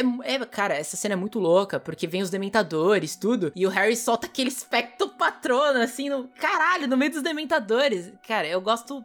Muito dessa parte. Depois tem, Muito tem louco, toda uma louco. treta ali com, com os comensais, né? Que o ministro atual é um comensal da morte. E eles têm que fugir ali do ministério. Então, cara, muito, muito bem Daí o feito. Ron se machuca, né, e tal, eles não podem aparatar de novo, mano. Muito louco. Isso! Que aí tem todo esse contexto aí do, dos acampamentos que eles precisam fazer. E a gente vê que a Hermione realmente, ela, ela é outro nível, né? De, de personagem. Que ela Realmente, né? A saga inteira a gente não sabia Caralho. disso. Um milhão de feitiços de proteção, caralho, doidão. E, e tem feitiço ali que ela usa que é feitiço do príncipe mestiço, cara. Onde que ela aprendeu essa porra de feitiço, mano? Ela pegou o livro pra ler escondido. né? Ó, e ela falava mal do livro, hein, mano? Caralho, Hermione. Eu acho que a única parte que eu não gosto dessa parte aí de- da- dos acampamentos é realmente a parte um pouco mais adolescente, né? Do, do Rony. Ai, do Harry e da Hermione se É- dançando juntos. É que no filme, no filme tem isso, né? No livro não, tem tanto. O Harry só fica discutindo as teorias dele com a Hermione. A Hermione também ela é muito inteligente, tá discutindo com o Harry o que ela acha sobre a, a- como destruir Horcrux, que tem uma ligação com as Relíquias da Morte e tudo mais. E o Rony fica com ciúme. Só que no filme é é mais adolescentizado, né? Então você vê É, que então, o... mas ó, no, no especial que saiu agora recente, a gente ficou sabendo que os atores gostaram muito dessa parte, de fazer essa parte, porque realmente firmava a amizade que existia entre Harry e Hermione.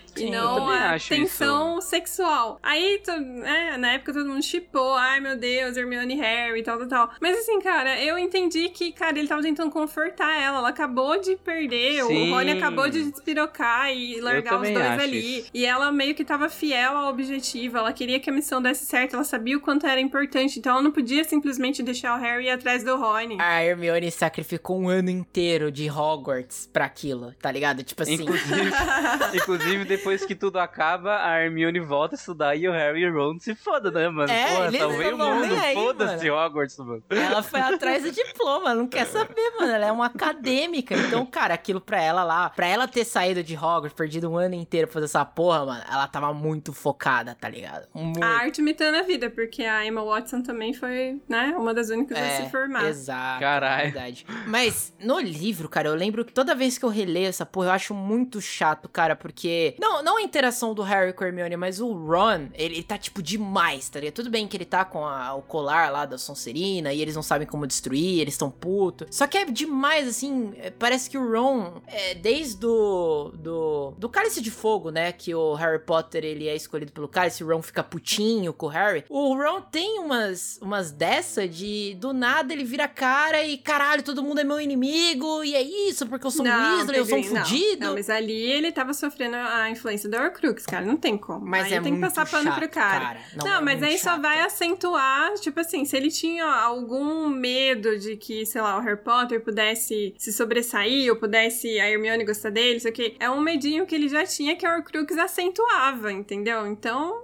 É. não, não, não me incomoda, não. E eu acho que é muito foda porque depois ele volta e é ele que acaba destruindo a Horcrux, né? Porque o Harry tá completamente fudido, já que a Horcrux tentou enforcar o Harry dentro do lago. Né? Não, não, e é muito legal que o, o Ron volta com a espada de Gryffindor, né? Que ele achou dentro do lago, que foi levado pra ele pelo, Não, pelo patrão do o, Snape. o Harry foi até o lago, e daí o Uhum. Harry foi mergulhar, e daí a Horcrux ia matar o Harry e o Ron chega e salva ele. Então, Exato. A espada já tava lá, já. Porque tem essa, né, do, do, do Snape ter guiado eles todo esse tempo, mesmo ele sendo o diretor de Hogwarts e tudo. Tanto é que o Harry sim, ficava. o, sim, mas o Harry vê a, a Corsa. Como é? Corsa? Como que chama? Eu Não Aham, lembro é o nome Corsa. do bicho. É. Vê ela indo até o lago. Então ele segue. Isso tem realmente, mas. o- E ele o acha que é Harry- mãe dele daí, né? Exato. Aí quando ele vai tentar, ele vê, né, a. Mas o- a, o Ron A espada reluzina. Não, então, mas aí o Harry tá com a Horcrux no pescoço. E aí ela tenta enforcar ele na água. Tenta matar ele, entendeu? Ah. E aí o Rony chega pra salvar. E aí Aham. depois ele que destrói É, a Horcrux. mas daí eu depois o Ron fala, ah, você invocou uma Corsa?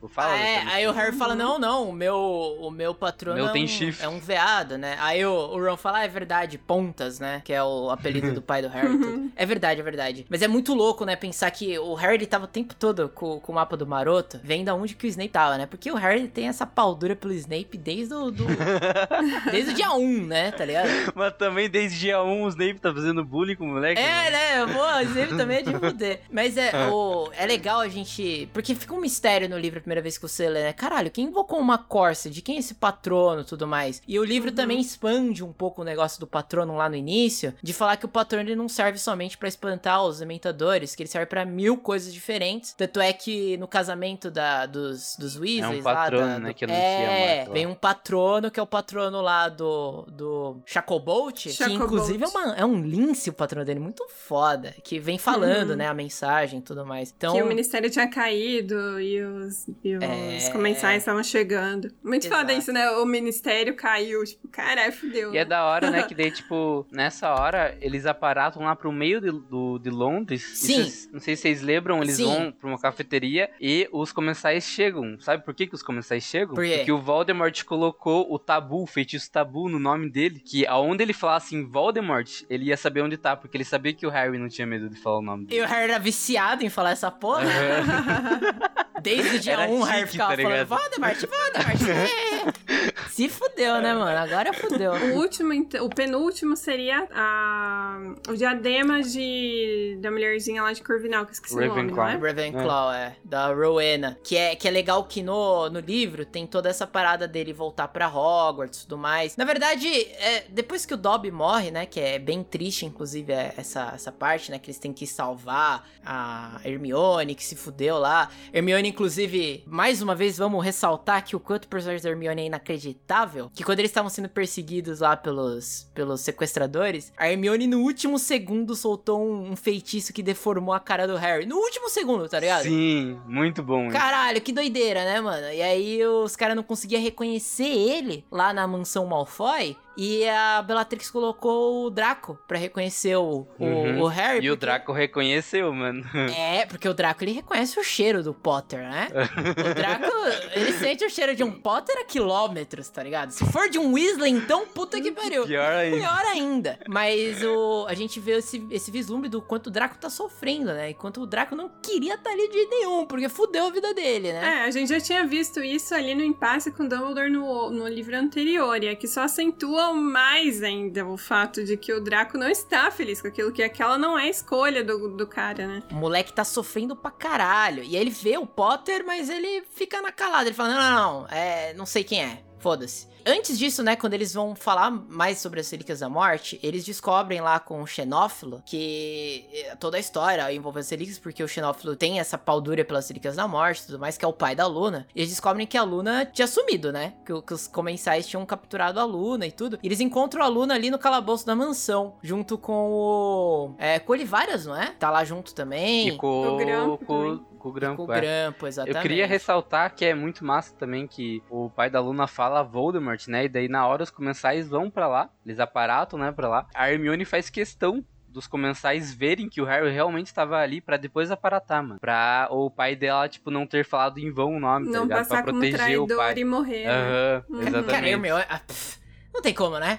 A Hermione Não é, tem como. é surreal. Mas essa parte aí que o Dobby se sacrifica pra salvar eles, é... ela é bem triste, né? É uma das mortes impactantes aí dessa história. E ela comba com aquele fato do Harry ter pedido pro Dobby nunca mais salvar a vida dele, né? Porque, né, a gente sabe que o Dobby, pra salvar a vida do Harry Potter, ele quase matou o Harry Potter várias vezes. É, mas assim, um detalhe, é muito mais impactante no livro do que no filme, porque no filme o Dobby foi sim- simplesmente suprimido da história em vários pontos, com então... certeza. Certeza, com certeza. Porque no filme, o Dobby ele só volta nesse filme, foda-se, tá ligado? Exato. Sendo que nos livros, Sim. o Dobby tá o tempo inteiro em Hogwarts. Ele trabalha lá, ele faz um monte de coisa. Pô, ele sempre dá presente pro Harry de Natal e é, sempre ele uma tá meia. sempre por perto do, do Harry, então a conexão Isso. é outra. É, é muito, nível. é muito mais impactante essa morte do, do Dobby nos braços do Harry. E é muito louco que o Dobby morreu por uma faca, né? Não foi nenhum Uma feitiço. adaga. Ah, a Bellatrix estava completamente alucinada ali. E o, o Harry faz o enterro Sem magia, trouxa, né? né? Sem magia pro, pro Dobby e tudo. Então, cara, é bem triste essa parada. E só colabora com o fato do Harry tá prevendo, né? Que tá todo mundo se envolvendo num- numa batalha que seria dele e tá todo mundo morrendo por ele, né? Tipo assim, caralho, quantos mais vão morrer por ele? Ele fica sabendo lá que em Hogwarts tá uma desgraça, também principalmente pro pessoal que fazia parte da armada de Dumbledore.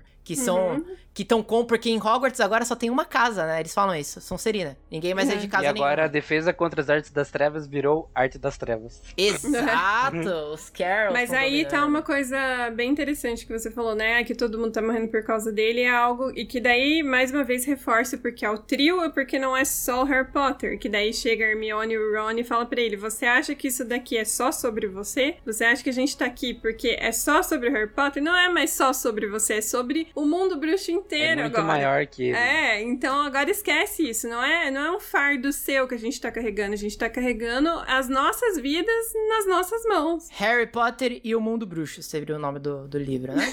Exato. e aí, olha só. é, vale ressaltar que o Dobby, ele foi lá pra salvar os dois porque ele foi amando do irmão do Dumbledore, que é o Albefort. Aham. Que aí depois Tava eles... espelho. Exatamente, eles voltam lá, lá no, no, no Presa de Javali, né, que é o bar do, do Albefort, e aí eles aprendem um pouco mais do passado do Dumbledore, que o Dumbledore não era a flor que se cheirava, né, que tem todo esse negócio aí da Ariana, que seria a irmã do Dumbledore, que o Dumbledore ocasionou a morte dela, tem toda uma história, né, sobre a Ariana, que hoje a gente sabe que ela era um obscuro, um obscurial, né, e que provavelmente ela ficou nervosa em, na, na batalha que teve entre o Grindelwald, Dumbledore e o Alberfort e acabou morrendo, se explodiu. Cara, é bem pesada a história da Ariana, inclusive, porque alguns acreditam que ela foi estuprada por trouxas, né? Eu acho que isso aí é uma. É, é um, é um, é um pouco longe demais na interpretação, mas realmente tem umas descrições aí que levam a entender um negócio um pouco acima do normal, tá ligado? Que ela foi atacada por trouxas e tudo mais, o que levou o pai É, do Dumbledore à trouxa- loucura. Os trouxas fizeram. é, tipo, viram ela fazendo magia. Eles ficaram pressionando sempre pra ela fazer de novo, tá ligado? Foi mais um jogo psicológico. É, atacaram ela, não foi? Tanto é que ela É. chegou em casa toda detonada e o pai do, do Dumbledore, que, que era um cara que gostava de trouxa e tudo mais, ele, ele enlouqueceu. Ele foi lá e matou todos os caras, mano. Ele, Sim. ele matou, ele foi pra E Azkaban. tanto é que ele morreu em Azkaban, né? Ele morreu em Azkaban. Cara, é uma história, eu acho que realmente bem pesada. E o Alberfort odiava o Dumbledore. Ele não gostava do Dumbledore, mas mesmo assim ele ajuda o Harry. Tinha uma passagem secreta, né, do Presa de Javali até Hogwarts. E é por lá mesmo que o Harry consegue chegar em Hogwarts e tudo mais. E no livro, não, eu acho que não tem a, cena é, do Harry se colocando lá na frente, lá quando o Snape pergunta onde é que tá o Potter. Eu não. Claro que tem, mano. Tem? Eu Como não, não? não lembro disso. Tipo, tá ele sai assim do, do meio da galera, assim, vestido de Grifinório, e fala, mesmo depois de você ter matado ele, você continua na posição dele, não sei o que, tá ligado? Sim, Falando sim, mas no, no livro, eu não lembro se tinha isso, tá ligado? Eu lembro que no livro Ah, não, tá. tem, não tem a, a luta da Minerva com o Snape. Isso foi acrescentado no filme, que inclusive é bem Entendi, foda. entendi. Que é bem É, mas foda. essa cena, no geral, é muito foda, né?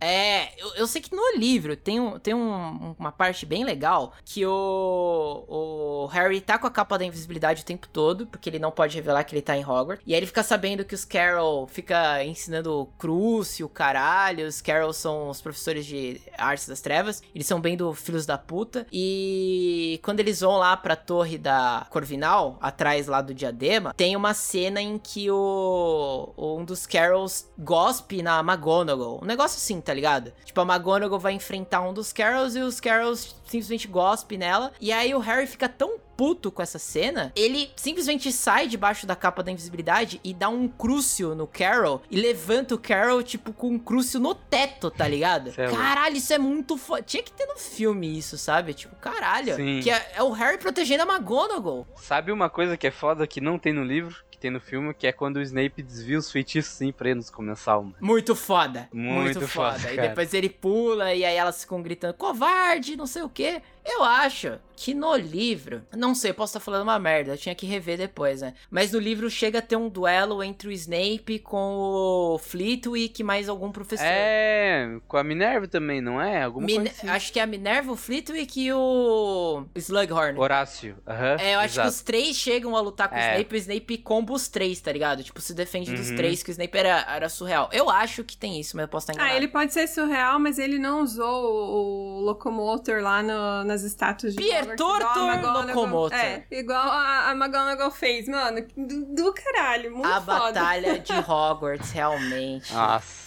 Cara, A Batalha de Hogwarts perdemos muitas pessoas, né, mano? Mas é muito foda, cara. Cara, é muito foda. Esse, essa, essa parte da batalha, cara. É, eu sei que no livro, o pessoal do livro ficou bem triste, porque no livro tem muita coisa acontecendo, né? Tem os gigantes, é, tem o, o Bicuço, tem todos os ex-alunos de Hogwarts que voltaram pra ajudar. Tem o moleque lá, o, o Oliver. Qual que é o nome dele? É, ele era o, o capitão da época que Aham. o Harry se torna Uhum. apanhador, né? Então todos esses caras voltam pra ajudar na os batalha. centauros vão ajudar. O né? centauro. Cara, todo mundo. Tipo, todo mundo do, do Harry Potter foi, foi lá pra ajudar o cara. Assim, foi é, igual do MCU. Todas abriu as os portal. criaturas mágicas. É, abriu os portais, saiu todo mundo. O Aberforth chega lá pra lutar. E o Aberforth é forte pra caralho. Pra caralho. Dumbledore. É, ele é um Dumbledore, né? Não tem o que fazer. Então, cara, a Batalha de Hogwarts é muito legal. Essa parada da- do escudo deles no filme, né? Que eles vão fazendo o, a proteção em volta de Hogwarts pra não deixar. No livro Hogwarts- não é só o, o Flitwick que faz sozinho. É, o Flitwick sai na janela e começa a fazer os feitiços dele, cara. o cara faz sozinho no livro, mano. Ele é muito Caralho, foda, ele velho. é, ele, é, ele é muito da hora, cara. Tanto no filme quanto no livro, eu gosto das duas versões. O Pietoto Locomotor é uma cena que eu sempre fico é, impactado. A Minerva falando assim, eu sempre quis fazer esse feitiço, toda felizinha. Muito bom. E a mãe do Ron ali em choque, ali, tá ligado lá. Ela completamente em pânico, né? Tipo, caralho, rodeado de Comensal da Morte. Aquele callback do, do moleque dos explosivos, que ele cuida dos explosivos lá na ponte de Hogwarts e tudo mais, tá ligado? Cara, Ele, tipo, deixa comigo. Falou em explosivo, deixa comigo. eu- cara, Era o moleque que se explodiu em toda a aula, né? De poção.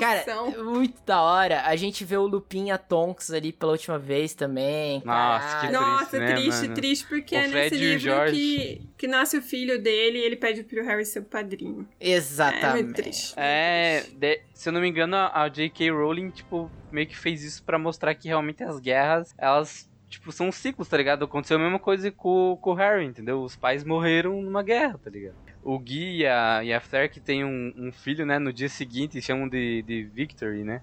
Ah. Sim, é, a- é, Uhum. pode crer. A Batalha de Hogwarts é uma parada é bem intensa, tanto no livro quanto no filme. A parte que o, o Fred morre, né, cara, é bem é, é bem tensa no livro. T- Tanto é que não é um feitiço que mata o Fred, porque no, no filme dá a entender que o Fred simplesmente toma uma lavada, né? Mas no livro é uma explosão que pega do lado dos gêmeos. Cara, é, é muito doido, porque, tipo assim, o George acha que o Fred tá brincando, tá ligado? Que, tipo, ele só deitou no chão, nos escombros ali. Ele fica implorando pro irmão levantar, e aí o, o Ron vê que o Fred não tá levantando, e ele vai lá também desesperado. E aí eles veem que o cara morreu, cara, é bem pesado. A própria Rowling disse que quando ela tava escrevendo essa parte, ela não parava de chorar, né? E eu acho que a morte mais impactante do livro foi isso. Foi a morte do Fred, que os fãs ficaram é, muito... choque. É, muito Ninguém esperava, né, mano? Exatamente, acho que ninguém esperava. Essa batalha de Hogwarts, ela é bem maluca. Termina com o Harry indo na, na, na floresta, né? Porque ele sabia que o destino dele tava... é, era morrer. Selado, né? selado. Ele vê toda a verdade do Snape, né? Depois que o Snape morre. Bem- ele pega bem- a lágrima do Snape, né? Bem tenso também a parte que o Snape morre. No, no livro, ele é atacado pela Nagini. E no filme, o... No filme é da hora, mano, que o Voldemort faz meio que tipo um corte com a varinha mesmo, né? Daí ele cai no chão e a Nagini ataca. Mano. Sim, lembrando que a varinha não funciona com o Voldemort por conta da, da desse negócio que, Que a varinha o- escolhe o mestre, né? É que o, o Draco é, desarmou o Dumbledore e o Harry desarmou o Draco lá na mansão do dos Malfoy. E aí o Harry era o verdadeiro dono da varinha, mas o Voldemort acreditava que o verdadeiro dono era o Snape, porque o Snape Era o matou o, Snape. Dumbledore. Então ele mata ali gratuitamente o Snape, e o Snape cede as memórias dele pro, pro Harry. E aí a gente tem a, a cena que fez a, o Snape se tornar o, o santo que ele é o hoje. plot né? twist, né, mano? O grande O plot grande twist do plot Harry. Potter. Eu não concordo muito, né, do fato dele ter sido canonizado como um santo passando. Mas, porra. Não, mas, mas o crescimento do personagem foi gigantesco, cara. Não tem como. Ah, cara, Isso daí mas, não tem como. mas ele era um grande filho da Porque, puta. não, você vai questionar o Snape, você tem que questionar o Dumbledore também, cara. Porque olha as escolhas que esse cara, que esse velho fez até É, o aqui. Dumbledore Então, literalmente criou é, o Harry pro abate, né? Exatamente. Então, Mas, assim, gente. Vamos deixar como tá. Não, mas peraí, gente. Vocês não acham que o Gandalf também mandou o Frodo. O Frodo e o Bilbo, na verdade, pra uma aventura suicida? Tipo, um era pra enfrentar um dragão, o outro era sim. enfrentar o Sauron, tá ligado? É uma coisa de bruxo, coisa de mago, de Ah, é coisa de bruxo. Porra, é- Mano, com o. Frodo foi meio que O assim, ó, mano. não mandou ninguém pro abate. mandou O os Frodo- coelhos. O Gandalf chegou pro Frodo, ó, isso aí é coisa de família, teu tio que roubou esse anel aí, agora sus- su- sustenta essa porra aí, mano. Sustenta essa voz, seu Sustenta tuas graças, moleque. Caralho, mano. né? Cara, que porra é essa? Ele tava doidão falando assim: Ô Bilbo, tem uma missão pra você. Você vai enfrentar um dragão. Porra! Simples. Não, mas ó, tudo bem. O Dumbledore teve, teve escolhas meio duvidosas, mas o Dumbledore previu toda a parada. E aquele diálogo lá que o Snape tem com o Dumbledore falando assim: pô, você criou um moleque pra, pra ser um, um porco pra baixo e tudo mais. E o Dumbledore, cara, é a vida, não tem o que fazer, cara. Se o Harry não morrer, a gente, o Voldemort ganhou, não tem o que fazer. E aí o, tem essa frase do Always, né? Porque ele mostra o, a Corsa e tudo. Isso é um detalhe muito interessante, porque a gente já comentou lá no, no episódio que a gente fez do Prisioneiro de Azkaban sobre a Spectro Patrono. Um bruxo das trevas não pode fazer um Spectro Patrono porque simplesmente ele é devorado por vermes. Porque é, um, é, um, é uma magia muito positiva pra um cara corrompido conseguir fazer. Snape fazia. Exatamente. O Snape era o único bruxo que conseguia fazer artes das trevas e fazer um espectro patrono perfeito. É, porque ele não era a trio das trevas, né? Ele só tava cumprindo uma missão. Mas o coração dele sempre foi bom. Mas mostra que ele era também muito poderoso, né? É, assim, o Snape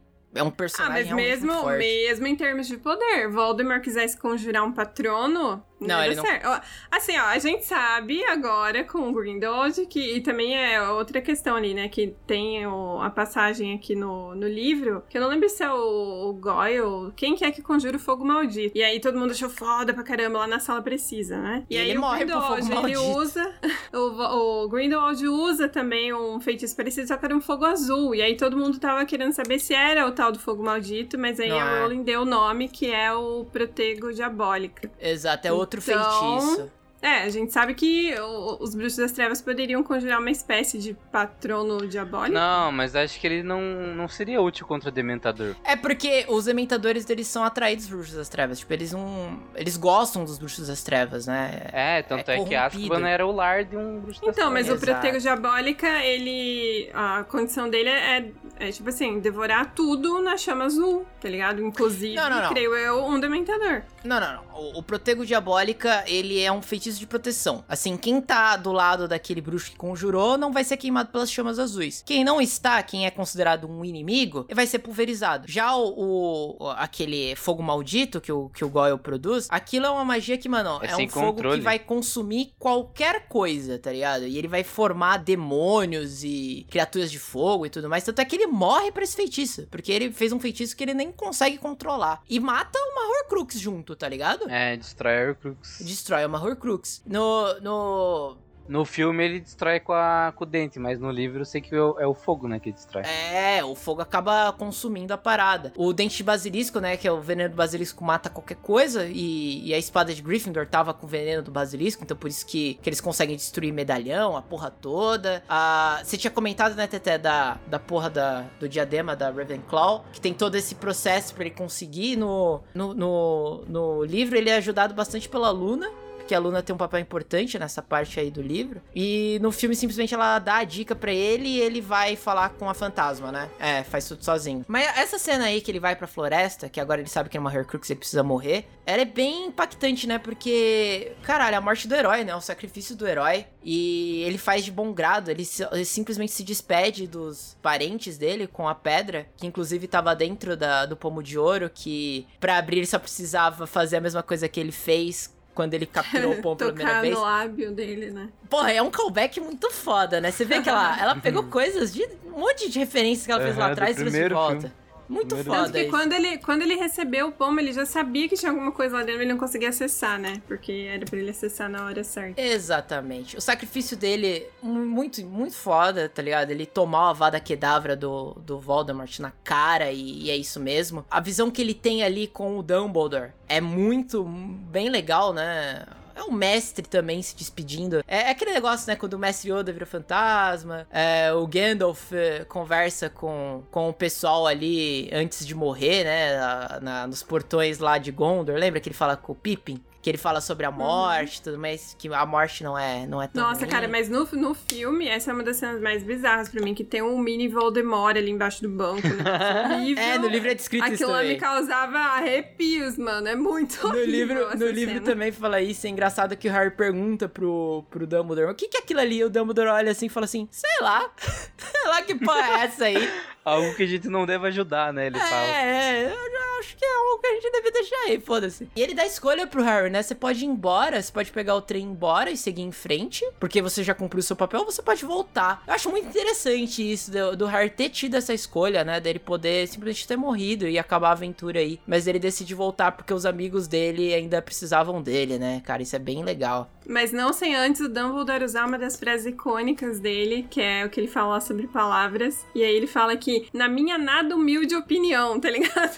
Porque realmente não é nada humilde a opinião dele. E aí ele fala que é, as palavras são a nossa fonte inesgotável de magia e que elas podem causar tanto dor quanto ela pode remediar. Isso é dor. muito foda. Isso Essas é muito dois. foda porque é, as magias do Harry Potter são, são basicamente palavras, né? As chaves. Exato. E- É tipo o shout do. do Exato, e pra gente no mundo real, palavras também, elas abrem portas, né? E pra Rowling também, que é a escritora, porra, ela usou as palavras ali pra construir aquele universo inteiro. É um livro, a obra original é um livro, cara. É só, só palavras. Então aquilo pode mudar universos. em- muito bem É, escrito isso. Hip, hip Twitter. É, hip Twitter. Mas é, é massa também uma frase que o Dumbledore diz aí nessa cena, que é... Ah, agora corrigindo a minha frase que eu falo que Hogwarts sempre vai ajudar aqueles que precisam, é, Hogwarts vai ajudar sempre aqueles que merecem. É, E é massa foda. também. Ah, pode crer, muito Foda foda. também. Foda a Narcisa não, não ter entregado o Harry, Isso só né? aconteceu porque o Harry salvou o Draco, Mas né? também tem a, a questão maternal que a gente fala. E, e também ela sabe que pra ela, na- naquele momento, tudo de mais precioso que ela tinha era o filho dela. E, e ela também tem esse reflexo no, no Harry, né? De tipo, o que o filho dela significa pra ela. E ela poderia dar chance àquela criança, porque é uma criança pra eles ainda, apesar dele ter 17 anos ou ia fazer 18, não lembro. 17. Mas. Não, ele tinha 18, ela- né? Eu acho que falou Não, muito não mais alto, né? 18. O instinto maternal. Ele tinha 18 sim, porque senão eles não iam ficar lá na... Ele ia ficar lá na- no bairro Trouxa, mano. Teve que sair lá do bairro Trouxa porque ele Não, fez não, 18 não, anos. não, não, não. Não, mas ele completou 17 antes do casamento dele. É, com é, a não maioridade bruxa é 17 anos, não é 18 não. Ah, tá, entendeu. Outra coisa foda de mãe é a Molly, né, cara? Tipo, destruiu a Bellatrix ali. Ainda falou, na minha filha não, sua vaca ou alguma coisa do Uhum. tipo. E botou a Bellatrix de base. E que foi uma, uma das únicas mortes, eu acredito. Porque a gente não considera que o Harry matou Voldemort. A gente considera que ele mesmo se matou, né? Afinal de contas, ele se destruiu. Então ali, realmente, a única que matou alguém foi a Molly. Essa parte final no filme do, do, do parte 2 é, é uma das partes que eu não gosto, tá ligado? É, Todo esse contexto do final, que tem a parte que o Harry quebra a varinha, que a, a gente sabe que isso não acontece no livro, o Harry simplesmente usa a varinha pra consertar dele, entrega no túmulo, né? Que faz muito mais sentido, porque ele quebra o ciclo da, da varinha das varinhas. E outra, é, ele conserta a própria varinha dele, que, pô, é genial. Ele não conseguiria fazer isso sem o uso da varinha das varinhas. E ele conversa com a do Dumbledore sobre isso. O Dumbledore fala, cara, você tá agindo da- de uma maneira genial, parabéns. E outra coisa,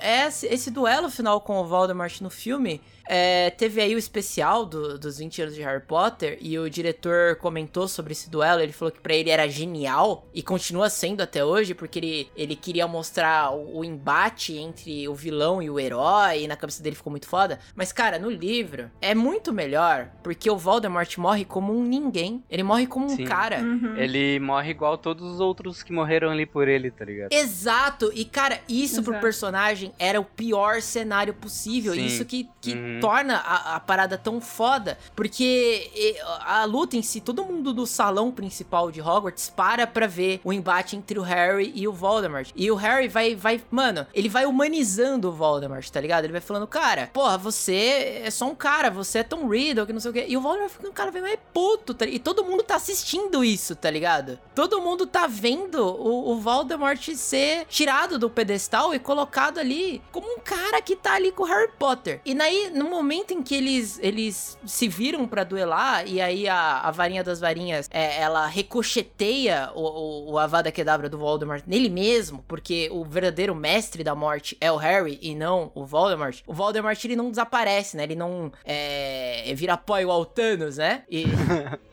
e, cara, que eu acho horrível isso. Puta que pariu, é Blipado. blipado. Ele cai no chão como um cara. Ele cai no chão, ele morre como um, um presunto. Simples, ele, puf, caiu no chão e morreu. Então, é que o, o mais intenso dessa, dessa questão toda é que ali, naquele momento, ele não tá perdendo só a imortalidade dele, mas ele tá perdendo a identidade dele. E é isso que importava. Porque ele tava sendo visto como um deus pra aquelas pessoas, né? Pra aqueles Uhum. seguidores. E ele é tirado desse pedestal e ele morre como um indigente. E é falado, né, que depois ali, quando eles estão tirando os corpos tudo mais, né, da- das pessoas que morreram, é, eles não querem deixar os corpos das pessoas que lutaram pelo lado do Harry junto com o Voldemort.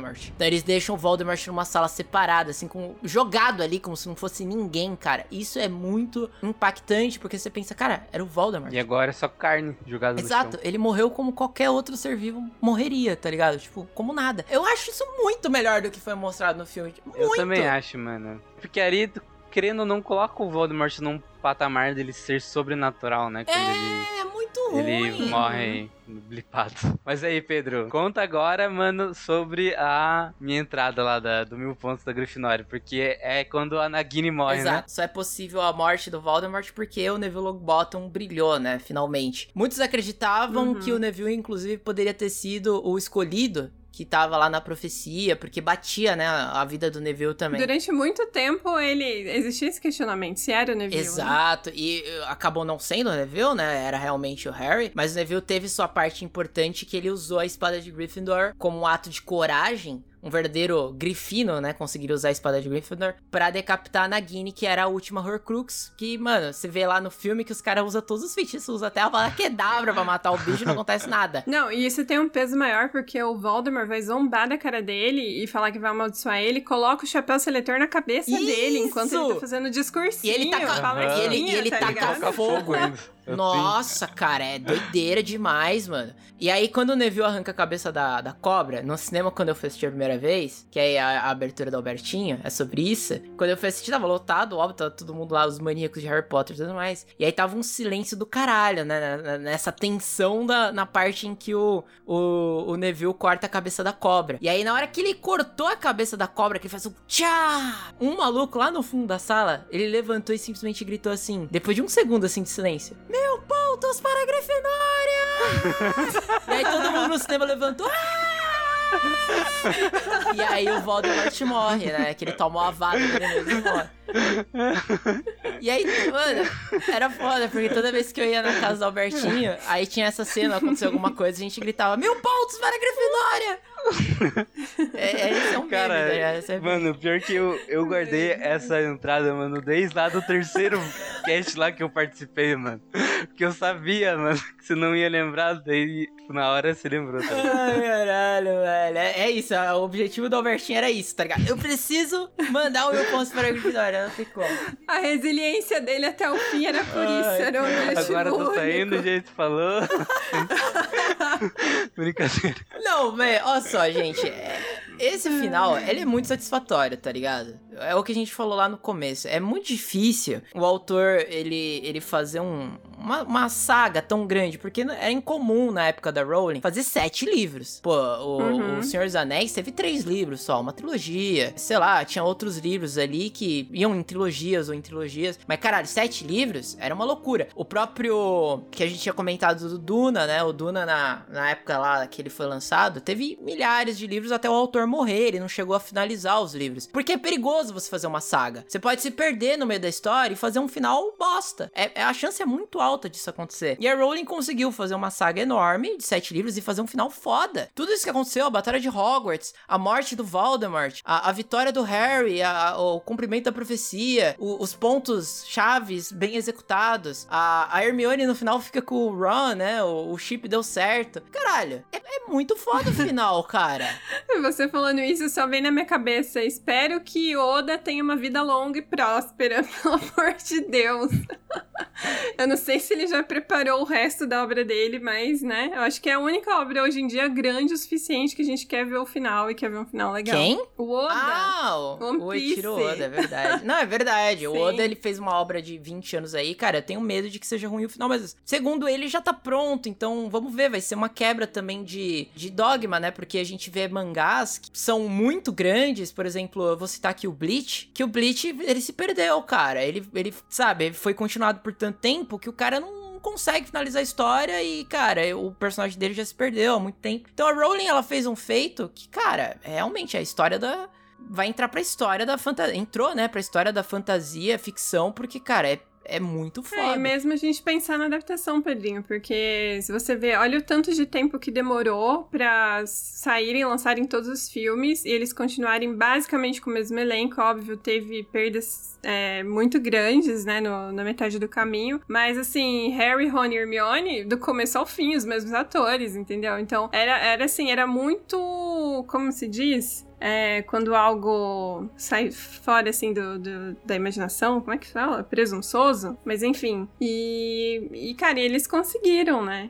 Então, não, não sem alguns traumas, porque com o especial aí a gente vê claramente que o Tom Felton, ele tem traumas de abraços inesperados, principalmente se vem de uma Bellatrix ou de um Voldemort. Ah, A essa cena cena foi do abraço é improvisada, foda, né, mano? né? Muito foda, muito foda. Caralho, Harry Potter is dead! Ele falando no especial que, tipo, ele ficava em choque, porque tanto a, a, a Helena quanto o Ralph, eles começavam a interpretar fora do roteiro, a improvisar, e sempre sobrava pra ele. É, tá coitado, mano. Porque ele Muito sempre tava na cena. Coitado, velho. Emma Watson comentava que beijar o Rupert foi uma das cenas mais difíceis pra ela. E pro Rupert também, né? Porque eles eram muito amigos, eles são praticamente irmãos, Eles né? cresceram juntos, São praticamente né? irmãos, então aquela cena pra eles foi, foi tenebrosa de fazer. Eles até dão risada lá depois que a cena acaba e ficou um pedacinho, né? Que o, o diretor achou fofo, né? Pra deixar lá, tudo É, mais. e aí tem, tem a confissão ali, né? Que assim, ela falou que não, não tem nenhuma intenção, mas que ela amava muito Tom Felton e Tom Felton não ligava pra ela. Ah, ela mano, era- pelo amor de Deus, Tom Felton. Ela é apaixonada pelo Tom Felton. Tem esse chip ainda, né? Da Emma Watson com o Tom Felton até hoje, né? Porra, tomara que aconteça. Mas é muito louco, cara, porque é, todo, todo esse caminho, né? A gente tá falando do livro aqui, mas falando um pouco do filme. Pô, os caras passaram quase 20 anos fazendo filme, eles cresceram juntos e Harry Potter hoje faz parte da vida deles até hoje. A gente vê esse, esse reencontro deles. Eles falam com muito amor, né? Sobre isso. O personagem do Hagrid fala que é uma da- das Nossa. falas mais fios dele, né? Que um dia ele sabe que logo logo ele não vai estar mais aqui, mas ele sabe que o, o Hagrid vai estar pra sempre com, com as próximas gerações e próximas e próximas e tá na história da humanidade, tá ligado? E é isso, cara. Eles eternizaram a parada. Você pode gostar dos filmes ou, ou não gostar dos filmes, né, das adaptações, mas a história foi criada ali também, cara. Essa adaptação aí foi fora da curva, cara. Foi absurdo. Sim. E é legal que teve o epílogo, né? No, no livro conta ali um pedacinho do, da vida do Harry depois, 30 anos depois do que aconteceu, 20 anos, sei lá que porra. Mas os atores estão bem parecidos com as versões deles, né? Que eles fizeram ali do epílogo hoje em dia. Exato, na verdade eles falaram que eles são felizes por eles estarem melhores, aparentemente, É. assim, de aparência, do que quando eles se maquiaram no filme pra interpretar os 30 anos, porque agora eles estão já com 30 Ah, anos, né, sim. realmente. Eu acho o epílogo muito louco, cara, porque é, ele, ele termina onde começou, né? A aventura do Harry começa quando ele vai lá pra plataforma 9 3 quartos. A gente começa a ver a- o início da carreira do Harry Potter. E ela termina com ele levando os filhos, né? Pra plataforma 9 3 quartos, que é muito foda. O nome dos filhos dele é uma sacanagem do caralho. tipo assim, puta, que, que porra é essa? Que, que ideia de colocar o nome. O nome do filho dele é Albo Severo. Mano, é tipo assim, o nome do, do filho do. Sei lá, mano. Podia. Se fosse uma história trouxa, né? Seria, sei lá, Hitler, Mussolini. né? Tipo. Não. Caralho! Não se preocupe, meu filho. Você foi nomeado com o nome de dois maiores filhos da puta da história, Hitler e Mussolini. Caralho, que, que escolha. Mas a curiosidade é, ó, é o único filme que não termina com uma fala do Harry e sim do filho dele. Todos os outros terminavam com uma fala do Harry. Esse foi o único que não terminou com a fala do É. filho. Qual que é a última fala dele, do filho? Ele fala, fudeu. É, daí o menino responde, tá. Oh, É isso, a última vez é tá. Tá zoando, é isso? É sério, o Não, lá é um tá. Ah, Ah, cara, mas eu sei que tem aí a continuação lá do, do Menino Amaldiçoado, Cursed Child. Eu, eu gostei, tá ligado? Eu achei interessante. É, mas eu ainda gosto do imaginário. Como a Rowling deixou em aberto, né? A gente imaginar o que que deu desses personagens, o que que aconteceu com o Harry, o que aconteceu com a família dele e tudo mais. Eu acho um bom, um bom epílogo, um bom final. Cara... É foda, eu lembro de ter saído no cinema na época me perguntando se um dia eu ia ver Harry Potter novamente no cinema, tá ligado? Tipo, se aquela era a última vez, porque é a despedida, né? E aí, Animais Fantásticos chegou e estamos aí, aí, né? Chegou e trouxe um dos melhores personagens. Jacob, anotem aí, se vocês não assistiram, assistam. Mas, cara, Jacob Jacob, é é, o melhor foda, personagem do, do mundo o bruxo Jacob é a atualmente, gente é ele. dentro do filme, cara. Exato, é muito foda, cara. Querendo ser alguém, tá ligado? Como. Querendo sair fazer magia e tal. Mano, eu quero muito ver que ele vai ganhar uma varinha. Eu quero... Nossa, eu quero muito Olha, eu só ver. quero, eu É só quero deixar aqui ó, os pensamentos finais, né? Ah, o primeiro é que os Animais Fantásticos realmente é, é uma sequência aí do universo de Harry. Não é uma sequência, né? É um prequel que ele passa É, um antes, prequel. né? Mas ele é uma expansão do mundo mágico que eu acho maravilhoso, tá ligado? Tipo, é, é o que eu queria ver realmente, é, é fora de O Hogwarts. mundo, né? O mundo mágico, de certa forma. Então, cara, tá dando certo. Pelo menos pra mim, tô gostando bastante do que eu tô vendo Animais Fantásticos. E segundo, eu queria deixar bem claro aqui que eu ainda acredito, ainda mais depois do especial aí do Harry Potter, que mostrou os atores aí e tudo mais, como eles estão hoje, que o Daniel Radcliffe daria o melhor Logan do MCU. Ah, não, não é possível, cara. Eu sabia que ele ia falar é isso. isso, não tem como. Eu sabia. não tem como. Esse cara nasceu pra ser o Logan do MCU, cara. É isso, Daniel Radcliffe. Não. Puta que pariu, cara... Ele vai perder pro Henry Cavill. Henry Cavill, porra de Henry Cavill, caralho, tá maluca, porra? Não, a minha consideração final aqui sobre tudo isso que a gente passou é que bom que a gente não vai falar sobre a criança amaldiçoada, porque senão a pedra da ressurreição do Voldemort ia mostrar a Bellatrix. É verdade. e aí vocês já sabem o porquê, né? Eu, eu, go- eu gosto da criança amaldiçoada. Talvez um dia a gente faça Tem um algumas sobre. coisas que eu gosto, tipo que a Hermione virou ministra da magia. Isso é muito É, legal, porra. A, a, a história lá quando eles voltam no tempo e. O filho e do Harry ir pra Sonserina é da hora também. Quando eles voltam no tempo, o Scorpius volta no tempo e conversa com o Snape, cara, o Snape dá uma das melhores falas de, de toda a história do personagem, cara. Pelo amor de Deus, muito bom. E vale velho. lembrar, né, que o, o Harry fez questão de deixar ah, o quadro do, do Snape na sala dos diretores e falar pra todo mundo, né, quem ele realmente foi. Porque, cara, ninguém mais sabia, né, mano, que ele Ninguém fez mais, tudo. Exatamente. É, ele, ele purificou a imagem do Snape na história da- do mundo bruxo, cara. Porra. Eu gosto da criança amaldiçoada, tem coisas que eu odeio. Ah, mas- gente, não, mas daí tem filho de Voldemort, aí vira É, filho do isso eu não Palpatine, curto, não. Aí não. Caralho, a aí já- invocou meu episódio Deus. 9 aqui, caralho, mano. Toma no cu. É a, é a tradição, Ah, cara. não tem como. Mas, porra, foram sete, sete casts a gente fez? Esse é o sétimo de E Harry Potter? tem hora 1 e hora 2, né? Caralho, doidão, foi um ano. Eu dec- A gente decidiu, né? Ano passado, falar, vamos fazer saga Harry Potter. A gente achava que a gente ia conseguir fazer, sei lá, em um mês, né? Puta que pariu, um ano. Coitados, né? Ainda o Pedrinho falou: não, aí a gente tem que estruturar uma saga de One Piece. Agora você já impossível, sabe, né, Pedrinho? Impossível, caralho. Finalmente terminamos, bruxos ouvintes. São os casts que a gente tem mais ouvintes, são esses aqui do Harry Potter. Eu sei que, gente- que vocês são viciados nessa porra, que vocês gostam pra caralho. Conseguimos terminar do nosso jeitinho bem meia boca, a gente sabe, né? Mas é isso, é o que a gente consegue entregar. Vendo 500 vídeos do Caco Cardácio pra fazer cada episódio. E, cara, próxima saga aí, não sabemos, né, do que, que vamos fazer. Tem, tem o Senhor dos Anéis. Vocês gostariam de fazer Senhor dos Anéis? Só tem três Eu livros. sim. Eu Três sim. livros, eu vou, cara. Sim. Mano, sim, na pandemia certeza. eu assisti os três Hobbits é, expandidos e os três Senhor dos Anéis expandidos, mano, em seguida. assim. Ai, muito foda, cara. Olha esse, Muito Albertinho. É, e aí também a gente pode embarcar no hype que vai ter a série, eu espero É, que, verdade. né, Que seja ok, eu espero que seja ok. Não vai ser, cara.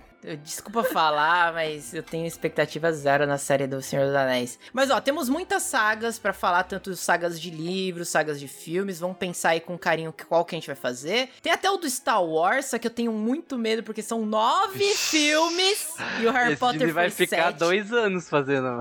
Nossa, o do Star Wars vai ser. Pois é. Caralho. Mas é isso, gente. Harry Potter. A gente tem muito amor por essa saga. Realmente é uma das sagas que marcou a cultura pop, principalmente pra nossa geração. Gostamos pra caralho de Harry Potter. Só estávamos um pouco cansados de falar de Harry Potter durante tanto tempo, assim, porque, caralho, realmente é muito, muita coisa, muito conteúdo. Mas, cara, estou feliz que a gente falou sobre. Muito foda. Que fique marcado aí pras próximas gerações. Você que vai ouvir esse cast daqui a, sei lá, 30 anos. Saiba que a gente fez com muito carinho. Saga Harry Potter. Agora aí, bruxo ouvinte, vocês já podem levantar suas varinhas e se despedir, porque esse é o cast final de Harry Potter da saga original. É, exatamente. Mal feito. Feito, finalmente. Feito. Caralho, porra. Mas não é bem o fim, né? Temos aí os Animais Fantásticos. A gente tem muito pra falar ainda sobre o mundo Não é o fim, é um novo começo. Exatamente. Olha que aí. bonito. Vamos pegar nossas vassouras agora? Bora. Eu não preciso de vassoura, que é o aparato, né? Não, lá. E eu vou com a, com a sombrinha. Ó, velho. sombrinha branca, é isso aí. Redes sociais, Teté? Vocês podem encontrar a gente lá no Facebook ou Instagram, é só procurar Amigos e Michel, ou mandar um e-mail pro amigosmichel.gmail.com, que a gente vai ler seu e-mail com muito carinho. E fiquem preparados aqui, ó, aqui, ó, quando sair um novo filme, a gente vai reeditar esse cast, vai botar o DLC pra ver embaixo desses dois, porque curiosa. Deus. Ah, vamos ver. Grindelwald. Absurdo, já tô falando. É isso. Nossas redes sociais também estão na descrição. Tudo tá na descrição aí, é só você clicar, né? As nossas redes sociais pessoais, tudo. E é isso. A gente se vê então na semana que vem. Valeu, Valeu falou! Tchau, galera! Falou.